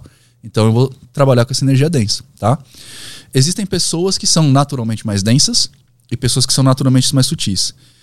Para magia em particular, quando um mago é iniciado, tem um processo de iniciação, é hum, solidificada, por assim dizer, é exponenciada uma das quatro energias. O hermetismo, a gente vai, vai dividir a energia em quatro partes. O hinduísmo divide em sete, que são chakras. É a mesma barra energética, só que a gente faz quatro divisões em, fazer, em vez de fazer sete. Que é o famoso fogo, terra, água e ar. Né? Eu, em teoria, sou um mago do fogo. Eu fui iniciado na energia do fogo. Ou seja, eu sou um mago de energia densa. Porque na escola que eu fiz, o fogo é o mais denso. Para as outras ordens mais cabalistas, o fogo está lá em cima. Porque são só nomes, tá? O nome não faz a coisa. Então, eu tenho energias basicamente densas. Você sente alguma coisa ruim? Olha lá, minha namorada falou que tá tudo bem. A gente transa melhor. a gente transa melhor. Porque é a energia que controla o sexo. Então, geralmente, magos do, do, do, fogo, que têm energias densas, têm uma libido muito mais explosiva. Né? Uhum. Né? Uma, uma, libido maior. É, em geral, tá, gente? O Crowley, por exemplo, tinha. Então, tipo, ele transava bastante com várias coisas. Várias coisas. É. Tem um negócio, cara, que o Crowley fazia, chama bolinho de luz. Vocês já ouviram falar? Não. Era um bolinho feito com o esperma dele. Cara, mas dá pros outros comer ou ele mesmo comer? Ambas as coisas. Cara. tá, mas o que esse cara fazia? Que que ele... Cara, é porque assim. Por que ele fazia o isso? O sexo, ele sempre foi muito levado em conta na magia. Ah. Eu vou te explicar por quê. Você, vocês aqui que são homens, vocês vão entender. As meninas, eu vou pedir. Eu, eu, só tô falando isso porque eu não sei como funciona o corpo de vocês, porque eu não sou menina, tá? Eu sou homem. Mas os homens vão, vão, vão entender o que eu tô falando. Quando a gente tá transando, a gente fica naquele, né? Aquele role rola, não sei o que lá, de repente bate um instinto animal. Que a gente meio que perde a consciência e começa a fazer uma pá de bosta no uhum. sexo, certo? Esse é um primeiro momento. Você tá entrando em gnose. Quando a gente tem um orgasmo, a gente fica idiota. Sim. O cérebro para você entrou em gnose. Esse é o momento mais forte da magia. Meninas, peguem o que eu falei. Chega no seu namorado, tem que ser meninas com meninos ou meninos com meninos, mas quem tá gozando tem que ser um homem. Na hora que ele tá ali, você tá vendo que ele tá ficando retardado, chega para ele e fala assim: vamos numa churrascaria? Aposto que ele vai concordar. Porque a gente não pensa. Esse é o momento da gnose. E o cérebro, ele, ele sempre, inclusive, tem a magia sexual e a gnose sexual, que ela é estudada desde muito tempo. Os ritos sexuais são muito estudados. Então, a, a, a magia sexual ela é muito estudada pelas escolas mágicas. Né? E não só de forma sacana, que nem o Crowley fazia. O Crowley fazia. O Crowley tinha uma, tinha uma frase dele que ele falava que para você entrar no estado de, por exemplo, enfrentar o Corozon, chegar no estado X de, de, de gnose, você tem que se esgotar sexualmente de todas as formas possíveis. Hum. Isso está incluindo todas as formas possíveis mesmo. Possíveis. Possíveis. Tá. Né? De todos os jeitos que você conseguir ter orgasmo. Entendi. Então, é, o Crowley levava isso muito além. Mas tem ordens que usam, né? e o, o rito sexual ele é mega ritualizado, ele é super chato. Exatamente porque o homem, quando vai chegar lá no final, ele consiga ter controle naquele momento e não virar um idiota, saca? Para ele focalizar o pensamento dele.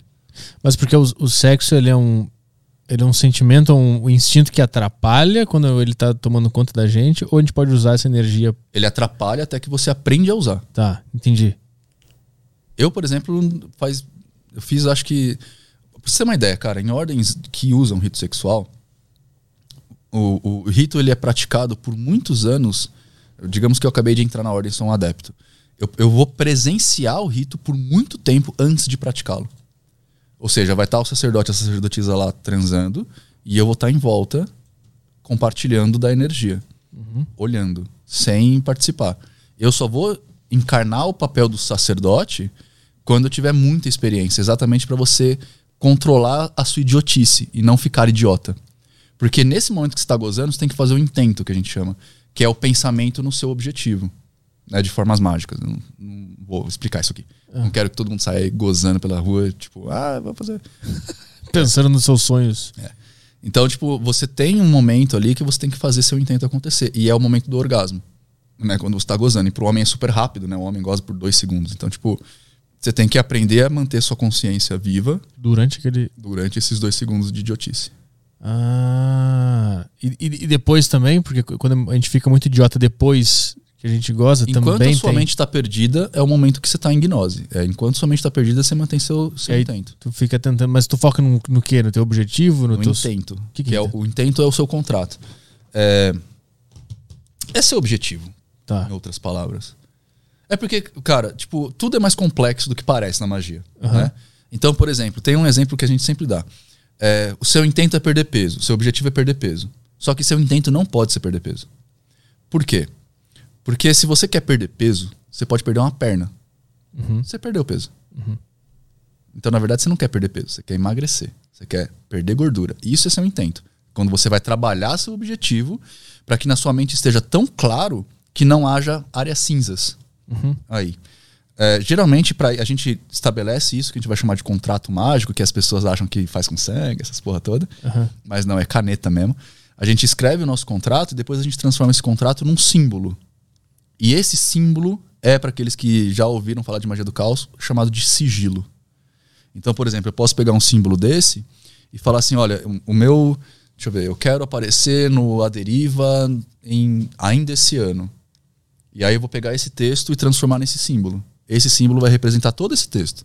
Por quê? Quando eu olhar para ele, automaticamente meu inconsciente vai reme- rememorar aquilo. Aham. Então, na hora que eu tô fazendo o meu ato sexual lá, eu posso só colocar esse símbolo na minha frente.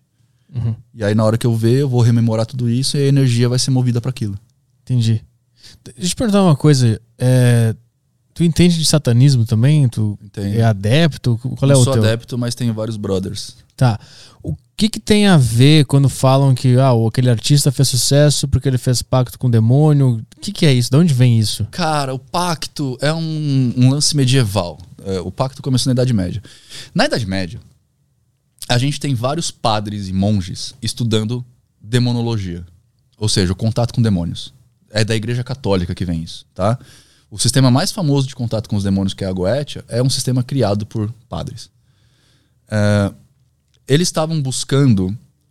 Porque o que acontecia? Antes da Igreja Católica, na, na Grécia, existiam as Goetes, que eram mulheres que eram contratadas para apaziguar os espíritos que acabaram de morrer. Então, tipo, sei lá, morreu meu pai, eu contratava uma Goete para ir no enterro, que não era enterro, mas para ir lá no, no rito fúnebre, e apaziguar o espírito dele. Quando e isso era muito popular naquela época da Grécia. Quando entrou a Idade Média, as goetes ainda funcionavam. Então a Idade Média começou a pesquisar esse contato com entes que não eram santos, que não era Deus, e chamaram esses caras de demônios. Por quê? Porque do grego, demon é, quer dizer espírito. E aí os caras traduziram lá para a Idade Média demônio, né? Porque e aí transformou, a Igreja Católica transformou em tudo aquilo que a gente conhece hoje. Ah, nesse momento começaram a surgir os pactos também, por causa das bruxas, né? Da, daquela galera que tinha uma- um, um culto natural que era de, de- era, era comum ela fazer acordo com as divindades da natureza para ter uma boa colheita, para ter isso, para ter aquilo. Então eles absorveram isso na forma dos pactos. O pacto nada mais seria do que um acordo que você faz com o espírito para ter certas benesses.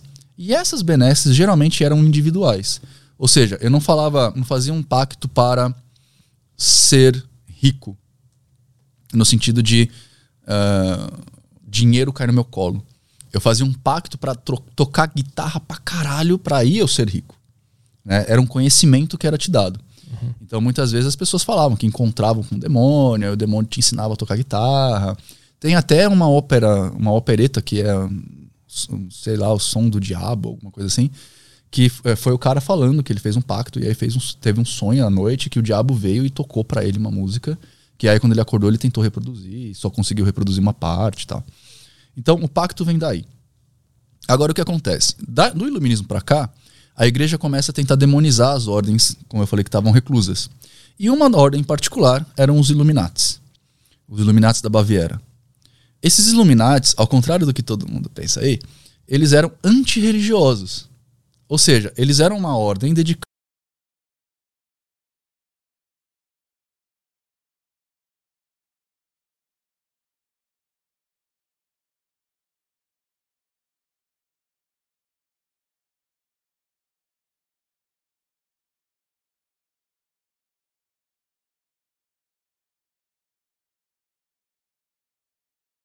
igreja criou em torno dos Illuminates, com várias pessoas fazendo sucesso e outras fracassando, e aí criou-se a lenda de que artista para ser famoso tem que ter um pacto com o demônio.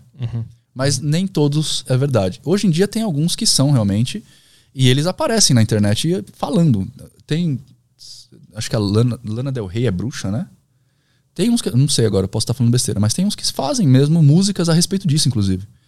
E eles são muito de boas em falar. O, o satanismo em si, eu não conheço todas as ordens satânicas, e isso é um problema, porque cada ordem funciona de uma certa forma. Não dá pra você falar o satanismo. Dá pra você falar de algumas ordens satânicas em particular. Eu conheço o, grão-mestre do, para- do satanismo paracientífico, que é o Jorge Flores, e eu posso falar porque não é uma ordem secreta, e conheço alguns outros grão-mestres de ordens satanistas. E nesses lugares, o pacto que existe é exatamente um acordo entre você e a divindade principal que eles acreditam de ah, que você vai cumprir algumas, cert- algumas coisas. Então, por exemplo, o satanista do, do, para, do paracientífico, ele é um- uma pessoa que ele vai ser rebelde o tempo todo. Ele vai ser Satã. Satã é o opositor. né? A palavra Satã quer dizer o opositor. Então ele vai se opor. Ele não vai ser sujeito a controle de outras pessoas, não vai ser sujeito a domínio de outras pessoas. Ele vai fazer o possível para ser independente sempre. É essas coisas que um satanista vai buscar. O pacto com o demônio, ele começa a pegar no Brasil mesmo por causa das religiões afro. É, e aqui eu não tô falando mal, não, tá, gente? Mas a história do acordo com divindades, ele, ele pegou muito forte com a Umbanda, Candomblé, Kimbanda, Tambor de Mina, essas coisas todas, que é natural você fazer pacto lá. E o pacto nada mais é que um acordo. Então, tipo, guia, você me ajuda? Espírito, você me ajuda? Ajudo, beleza. Então eu te dou um- uma garrafa de pinga. Isso é um acordo, é um Mas, pacto. mas não tem aquela coisa de vender a alma nessa terra e depois vai sofrer lá no Não, além. não tem, cara. Sabe por quê? Pensa só. Vamos, pra gente assumir esse ideal, a gente tem que assumir que o demônio é que nem a igreja católica fala que é, que tem um inferno e o satanás comandando, beleza? Aham. Se você é um cara, vamos, vamos se colocar no papel de Satã agora. Se você é um cara que domina um inferno inteiro de pessoas ali, que deve ter Platão, Sócrates, Átila o Uno, deve ter uns caras muito pica. O que, que ele vai querer com a sua alma, velho? Vale porra nenhuma. Mas se ele me transformar, tipo, num, num Jimi Hendrix, por exemplo. Porque o cara que tá lá. Ele pega um outro anjo caído qualquer, velho. Mas o cara que tá no inferno com ele, tipo um Platão. Se o Platão vendeu a alma pra ele pra ser o Platão aqui, agora ele tá lá sob controle. Não, porque o Platão é antes de Cristo, mas, tipo, antes Putz. dessa história toda. Foda ser burro, eu não sei. Aí eu sempre perco. que merda. Não, mas é, é, a grande situação que eu sempre me pergunto é o que, que o demônio vai querer com você, filho?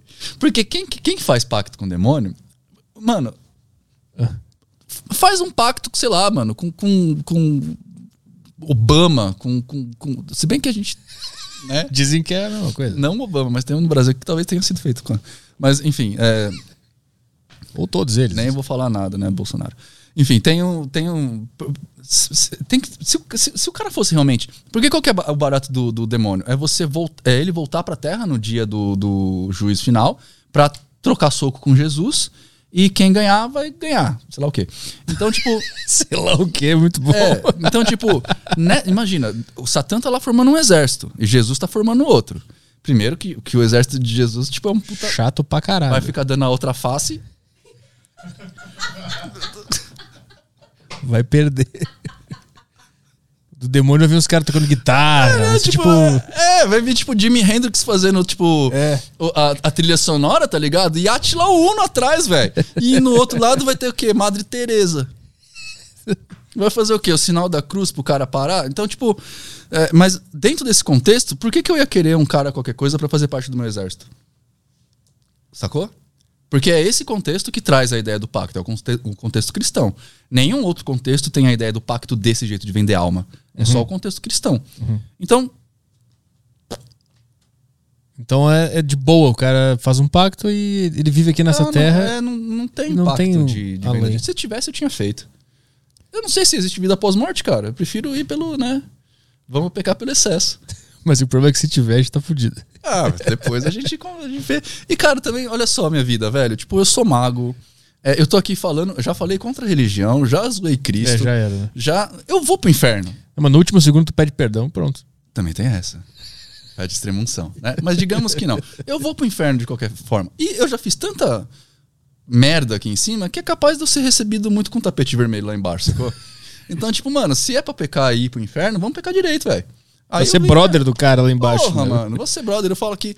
Acabei de falar que eu sou anti-monogâmico, né? Então, tipo, mano, se vocês quiserem comer a galera aí, come mesmo. Foda-se. Desde que tá todo mundo. Desde todo mundo sabendo, todo mundo de acordo. Faz aí, mano, chama a gente. É, É foda tu ser um pecador pela metade, que tu chega no inferno e o diabo fica, tá, cara. E e aí? aí? E aí? Vamos pecar pra caralho pra chegar é, aqui ser meu brother. Já que tá? eu vou mesmo. Tem é um assento negócio- VIP no inferno. É, o negócio que eu falo pra ela, já que Gostei a gente dessa. vai pro inferno, vamos pro inferno direito, velho. Vamos pro Gostei inferno dessa. pra ser recebido com honra, sacou? Sabe o que é fora da deriva? Que vem uma astral aqui, eu viro adepto de Jesus. Aí vem tu e agora eu sou satanista do caralho. Vambora! tá aqui cara, minha alma, eu- eu quero ver sucesso. Eu não sei o que eu faço da minha vida. Mano, eu acho que você tem que fazer o que você quiser. E é isso que é o, o legal da magia. Porque a gente sempre vai falar, você tem que fazer o que você quiser, velho. Sim. Se eu- Tudo sem- é verdade, nada é permitido. É tudo Só é não permitido e nada é verdade. mano. Só não matar o outro. Nem fazer o mal a ninguém. É, faz. o que- Quer dizer, se você quiser matar, também mata. Mas, tipo, aí você tem a lei, tem o Estado, tem tudo aquilo que você vai ter que sofrer. Tipo, toda ação tem uma reação igual ao contrário, velho. É verdade. Né? Então, tipo, é, tudo me é permitido, mas na- nem tudo me apetece. E isso é um ideal cristão. Olha que legal. Né? Eu, eu acho assim que você tem que. A gente prega liberdade. Você tem que ser livre para você fazer o que você quiser, inclusive questionar velhos hábitos. Né? É, por que que. Tem. Por muito tempo eu fui criticado na internet, no começo, por ter essa postura de parei de trabalhar. Vou viver. Quer dizer, eu sou youtuber, né? Mas eu parei de ter uma, um CNP, um- uma CLT. E muita, gen- muita gente dos boomers vieram falar: Ah, você tá falando aí que você é magro, você não tem nenhum emprego. É, o cara tá preso no passado, né? Cara, tipo, eu sou livre, inclusive, pra escolher se eu quero ter um emprego ou não. Você que ainda tá preso nessa questãozinha besta, né? Você, você acha que você tem- realmente tem que ter ser casado, ter um casamento hétero, hétero né, afetivo e filhos pra você ser feliz? Eu não acho. E aí, você vai falar que eu tô errado? Quem é você? Você tá usando meu sapato? Você tá na minha vida? Como é que você sabe que eu tô, tô certo ou errado? Então, eu- mas eu sei que também é um ideal muito difícil de você entender, porque as pessoas precisam de líderes, precisam seguir coisas. Elas precisam estar abaixo de uma mente que vai dizer o que é certo e errado, saca? E quando você fala assim, não, cara, você vai pensar o que é certo e errado, né? Faz o máximo pra atrapalhar o mínimo e tá ótimo. As pessoas não conseguem compreender, aí vão é, é, confundir liberdade com libertinagem, saca? Então, tipo, por- exemplo, o fato de eu falar que eu sou ah, a favor da liberdade, inclusive sexual, ou seja, eu sou anti-monogâmico, não quer dizer que eu não tenho um relacionamento monogâmico. Uhum, Quer dizer que eu posso pensar em outras coisas. Tu pode admitir a possibilidade de outras Sim, coisas. E vem de um acordo entre eu e ela. A gente chegou, sentamos. Sentamos de verdade. A gente conversou no começo do namoro a respeito disso. Falou, como é que é pra você? Ela falou assim: olha, eu não tô segura nisso. Eu falei, então tá bom, então a gente fica de boa. Uhum. E vamos conversando. Uma hora, se ela estiver segura, a gente abre, se for o caso, se também estiver seguro. E a gente. Porque, na verdade, é... cara, não há limites e nem caminhos de felicidade. Você tem que descobrir o seu. Não, não, não tem jeito de você falar. O Clóvis de Barros, o filósofo, tem uma frase muito legal sobre isso. Ele fala que não, não, não existe um código de ética feito por um terceiro. O código de ética quem faz é você. Porque é você que está vivendo sua vida. Então você sabe o- aonde te dói o calo. Você sabe o que é legal para você fazer. Você sabe que o que você fizer vai ter consequência. E você mede as consequências e faz. Né? Tipo, por exemplo, eu tenho uma filha de 15 anos, 16 anos. Se eu vi um cara que querendo estuprar minha filha, eu com certeza vou matar esse cara. Nossa, foi pesado, vai virar corte. não, não é tão polêmico. O cara tentou estuprar minha filha, eu mato ele na hora. Mato ele, cara. E aí você vai falar pra mim que menos matar? Tudo bem, eu vou preso. Mas eu vou matar o cara. Sacou? Então, eu não acho que nesse, nesse, nesse quesito é errado. Pô, o cara fez um puta mal pra minha filha, velho. Sacou? Então, tipo, é, tudo me é permitido, mas nem tudo me é lícito. Questão, temos em áudio, né? Você não queria ir no banheiro, velho? É, tô segurando aqui. Eu vou tocar a questão em áudio e vou lá dar uma mijada. Isso, toca o áudio e vai. Vou beber água só pra te dar mais vontade. Apesar que eu acho que eu tenho que pausar o áudio no final aqui, mas. É verdade. Ó, Boa tarde, Caio. Boa tarde, Arthur. Nossa. Boa tarde, Nino. Recentemente eu assisti um anime que é Evangelion. O anime ele tem um começo meio bobo propositalmente, mas depois é uma loucura complexa. E agora eu me pego numa situação que eu tô algumas semanas estudando sobre a cabala judaica. Eu tô ficando completamente sartado com essa merda. Eu queria saber se. Olá, meu amigo, como é que você tá? Eu tô aqui falando com você agora e a gente vai tentar responder essa pergunta o melhor possível, mas tá bem difícil de entender o que tá falando. Eu não entendi absolutamente nada do que ele falou. Mas tá baixo? volume? Não, ele falou meio estranho. Tá sem dicção. É, É. o Lucas, Abre a boca. mete um fone. Ou, quando tu sabe que tu não sabe falar direito, escreve. Desculpa. Não, ou sei lá, afasta o microfone da sua boca. Não, mas acho que não é nem isso. Foi meio. Rolou na, na boca mesmo. Desculpa, meu velho. Zoei você, mas. Foi divertido. É, desculpa. Não, é sacanagem. A gente não entendeu o que você falou. Eu vou. de- Pula. Pode pular? Não entendi nada. Tá bom, tem. a Bota o per- nossa velho aí. Tem, tem, tem o nossa velho. Tem o nossa velho aqui. Porra, esse mesmo. Nossa, velho! Você não tá ouvindo nada. O- Tá, tem a questão aqui do, do Eduardo. Ele mandou. Pergunta a opinião dele sobre LSD e outros psicodélicos. Você fala. se eles ajudam a abrir a, a tua percepção da realidade. Ó, me, me falaram aqui no backstage, quando eu tava chegando. Seu programa não é sobre drogas, não, né? Eu falei, não, não vou falar disso, não. Eu falo? Claro. Falo, tá bom. Cara. Como eu falei lá no começo, eu não sei se eu falei isso agora fora do ar se eu falei isso no ar, mas é, pra, pra magia é, acontecer, a gente precisa fazer um negócio que chama de suspensão de descrença. Os tóxicos podem ajudar a isso. Tanto que a gente tem um, um pedaço da magia que estuda isso, que chama quimiognose. Tem quimiognose por tóxicos, né? Cocaína, maconha, LSD. Tem quimiognose por naturais, que nem cogumelo, ayahuasca. E tem gnose por álcool também. Eu uso gnose por álcool em alguns rituais. Eu não acho que nada disso ajuda você a abrir percepção da mente. Ajuda você a quebrar a descrença, tá? É mais fácil você acreditar no que está vendo.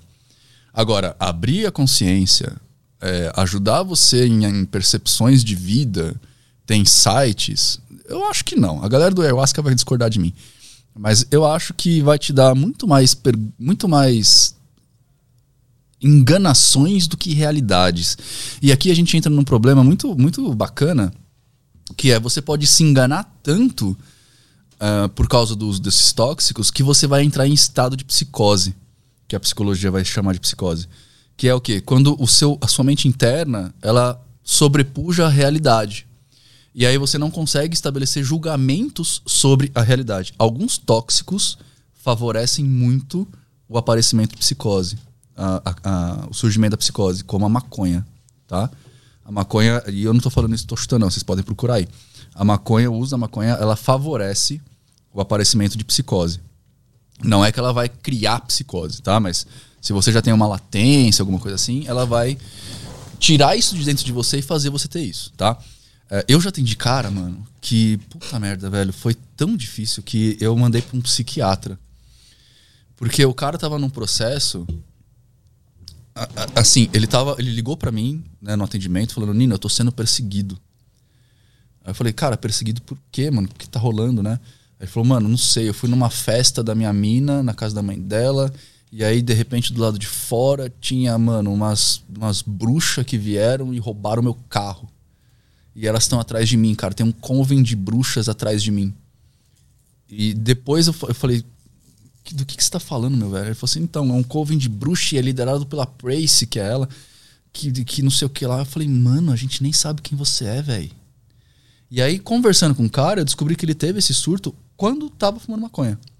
ele teve um surto psicótico mesmo. Um surto psicótico é, esquizofrênico paranoico.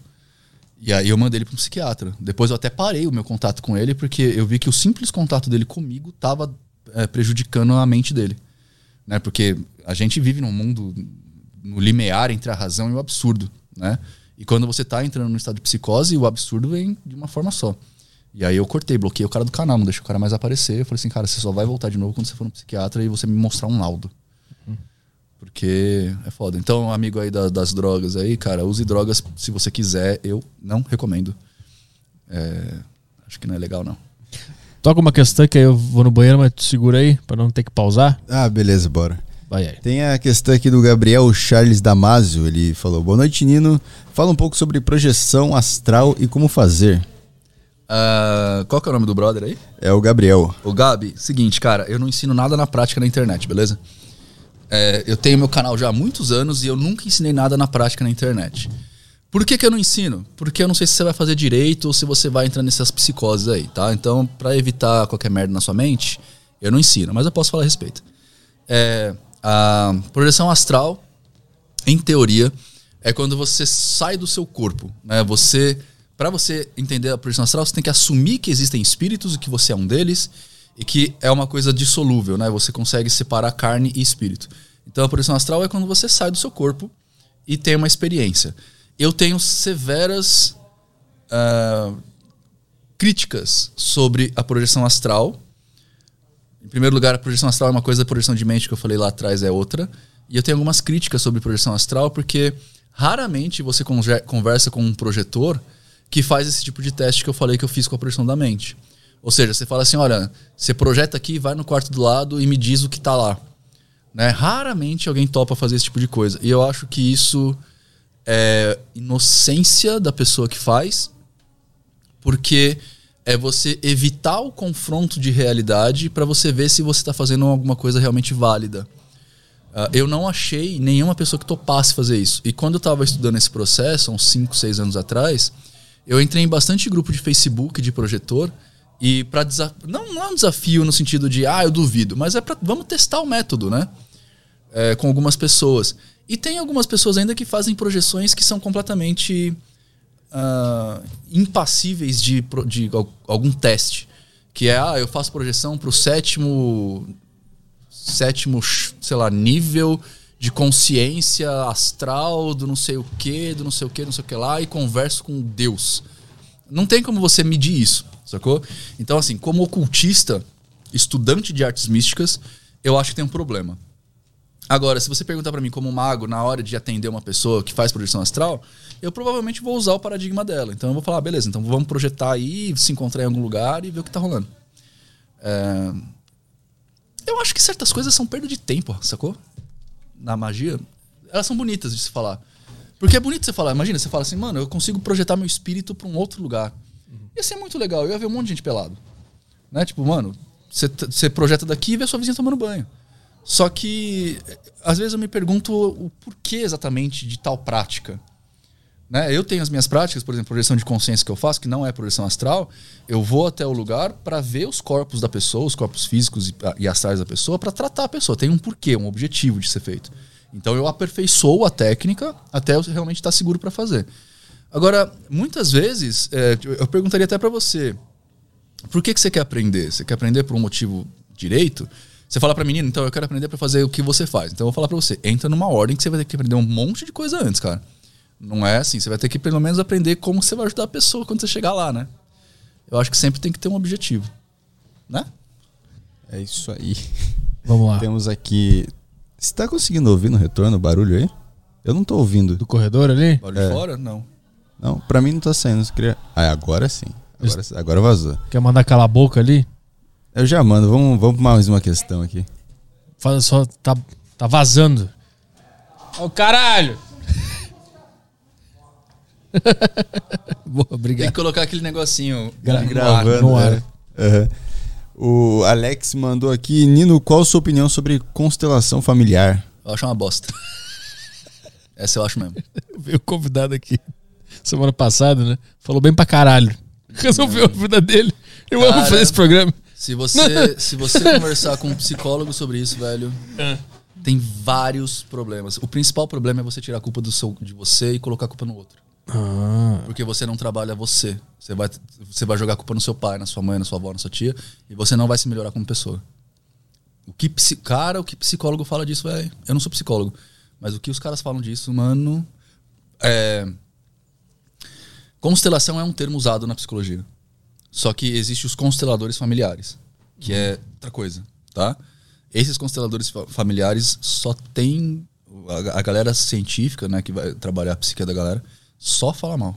Eu não conheço um psicólogo sério que fale bem de constelação. vamos lá, que eu mais? nunca fiz, mas enfim. O que mais temos aí? Tem a questão aqui do Alexandre. O Alexandre mandou. Boa noite, Caio, Petri e Nino. Li o Caibalion. É, Caibalion. Caibalion. É, e a mim pareceu um livro de autoajuda ruim. Pergunta: Eu não sou evoluído espiritualmente ou o livro e as leis realmente são de autoajuda? Cara, o Kabbalion é uma reinterpretação de um cara que é cristão sobre o livro base do Hermetismo, que é o Corpus Hermeticum. O livro básico do Hermetismo. Você quer aprender Hermetismo? Corpus Hermeticum. É um livro atribuído a Hermes Trismegistus, é, que foi escrito ali pelo século 2, 3, da, século 1, 2 da nossa era. Então, eu, é, tipo, é uma pessoa como eu, que pegou o Corpus Hermeticum e escreveu o que ele concluiu do livro. Tá? E o cara estava dentro do, do paradigma cristão, então ele puxou muita coisa para esse lado. É isso. Mas ele não é. Assim, não significa que ele é es- espiritualmente não evoluído. Não, não significa, até porque não, não existe, não dá pra mensurar quem é espiritualmente evoluído ou não, cara. Desencana desse conceito, velho, não, não dá. É, todo mundo tá igual, beleza? Imagina que todo mundo é igual aqui e a gente vai pra frente. O Robson mandou. E aí, Nino, qual a sua opinião sobre a teoria que Moisés e os judeus usavam óleo, é, óleo de cânhamo? É uma, uma questão aí. Acho que faltou a pergunta. Qual a sua opinião sobre a teoria que Moisés e os judeus usavam óleo de cânhamo? Pra quê? Pra embalsamar os mortos, pra limpar o corpo do... Eu não sei por quê. Menor ideia. Essa é Eu a nossa era- audiência qualificada. era na Mano, comida. Nossa, velho. velho. Eu pensei na comida, pô. Nossa, velho! Porque tinha, né? Tinha, acho que no, no Egito a galera usava óleo de, de cânhamo pra limpar o morto. Mas eu não sei se é isso que você tá perguntando. Qual a tua opinião sobre isso? É, eu acho que fazia efeito. Tá, fechou. Vai lá. Lucas Paiva, boa noite, Nino Denani e Petralha. Nino, você trabalha com magia e ocultismo, então prova- provavelmente tem uma noção sobre satanismo. Escuto pessoas que dizem que satanismo é matar criança para invocar o anticristo. Outras, outras dizem que é apenas uma filosofia de vida. O que você diz? Agora nós vamos pra polêmica. Agora vamos, Vamos e tirar é a esse- saideira do, do grupo da, do Cara, eu só Telegram. preciso falar um negócio pra vocês. Eu tenho uma reunião às nove, tá? Putz, tá, então nós vamos, nós vamos terminar tirando esse elefante branco aqui dessa conversa, que Vamos é lá. o grande, maravilhoso Daniel Mastral. Ah, não, quero. Daniel Mastral, primeiro, um beijo pra você, velho. Sou seu fã e tô falando isso sem ironia. Sou mesmo, sou seu fã, cara. Tipo, você é foda. Eu, eu mandei um e-mail pra você, Daniel, pra te convidar lá pro meu canal. Você que precisa me responder. Vai lá. É, É, que isso você- que foi um shots fired, né? Foi uma. É. Foi uma. Deixa eu falar. Vamos lá. Eu não posso negar a existência de idiotas. Ou seja, pessoas que vão ler a respeito de uma coisa e levar ao extremo.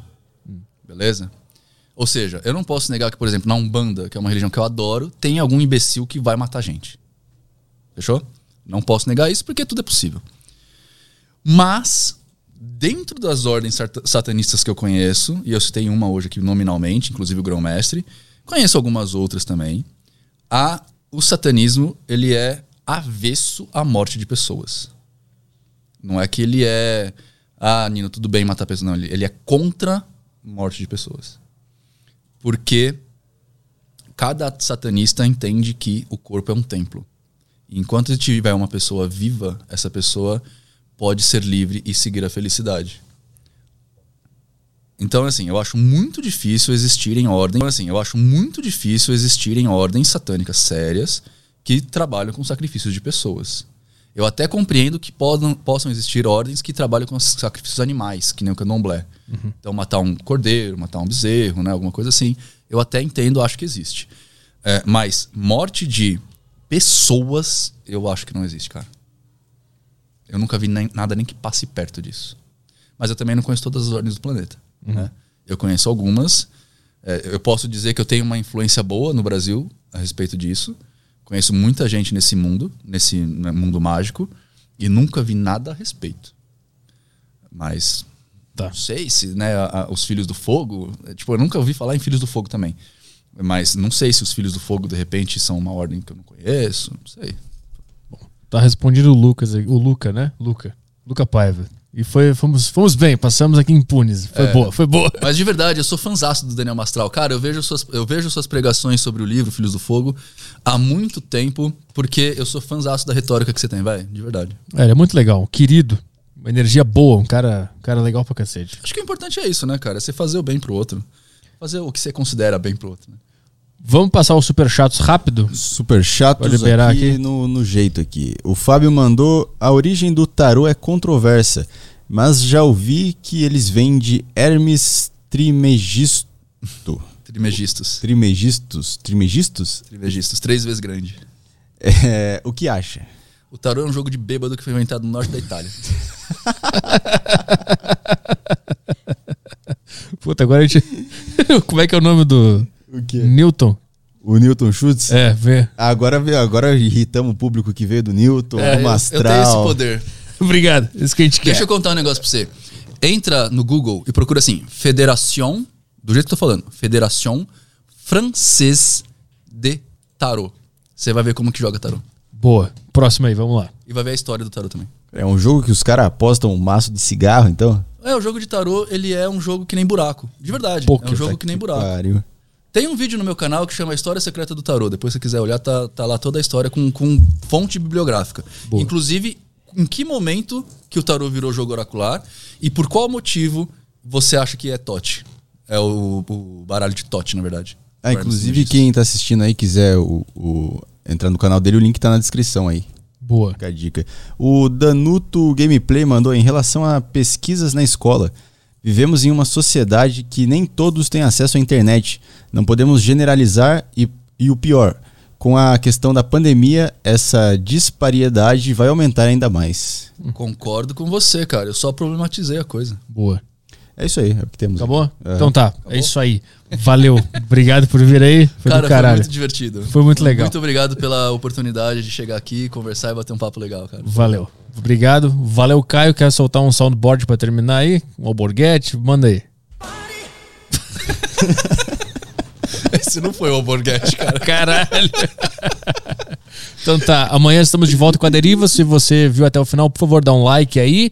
É porque o A Deriva é o. Pior podcast do Flowverse. Eu ia falar o menor podcast É, da Podosfera. Ah, eu achei que era o Porque tem o Vênus, então. gente. Brincadeira! brincadeira! É o menor podcast? É o menor podcast da história dos podcasts que chegaram em algum lugar. Inclusive, eu tava vendo o Aderiva Podcast que você falou aquele, aquele dia, ela tinha um, um podcast com o nome de Aderiva. Sim. Quando a gente começou a fazer sucesso, eles pararam. Ah, então tá tudo ok. Tá. beleza. Pegamos pra gente. Então eu, fui, eu fui marcar vocês na postagem do YouTube hoje e eu achei esse podcast. É. É um português, são de Portugal. Mas a gente já falou que a gente roubou, que nem eles fizeram com o nosso país. É. Então, nada a ver. Isso, Ok. isso aqui é só o começo ainda. É vingança. É vingança. Nós estamos vingando os índios, nada a ver. Tipo, não tem nada a Vou ver. trazer um índio aqui chorar. Ele vai chorar. Vai dar um abraço na gente. Obrigado. Obrigado por vingar o Eu meu sei que povo. vocês não roubaram o suficiente deles de volta. Pegaram de suficiente, mas. Então, se você tá aqui na deriva, mostra o carinho aí dando um like. Vamos partir desta para melhor. Vamos ver o que tem do lado de lá. Pronto. Tchau, pessoal. Até amanhã.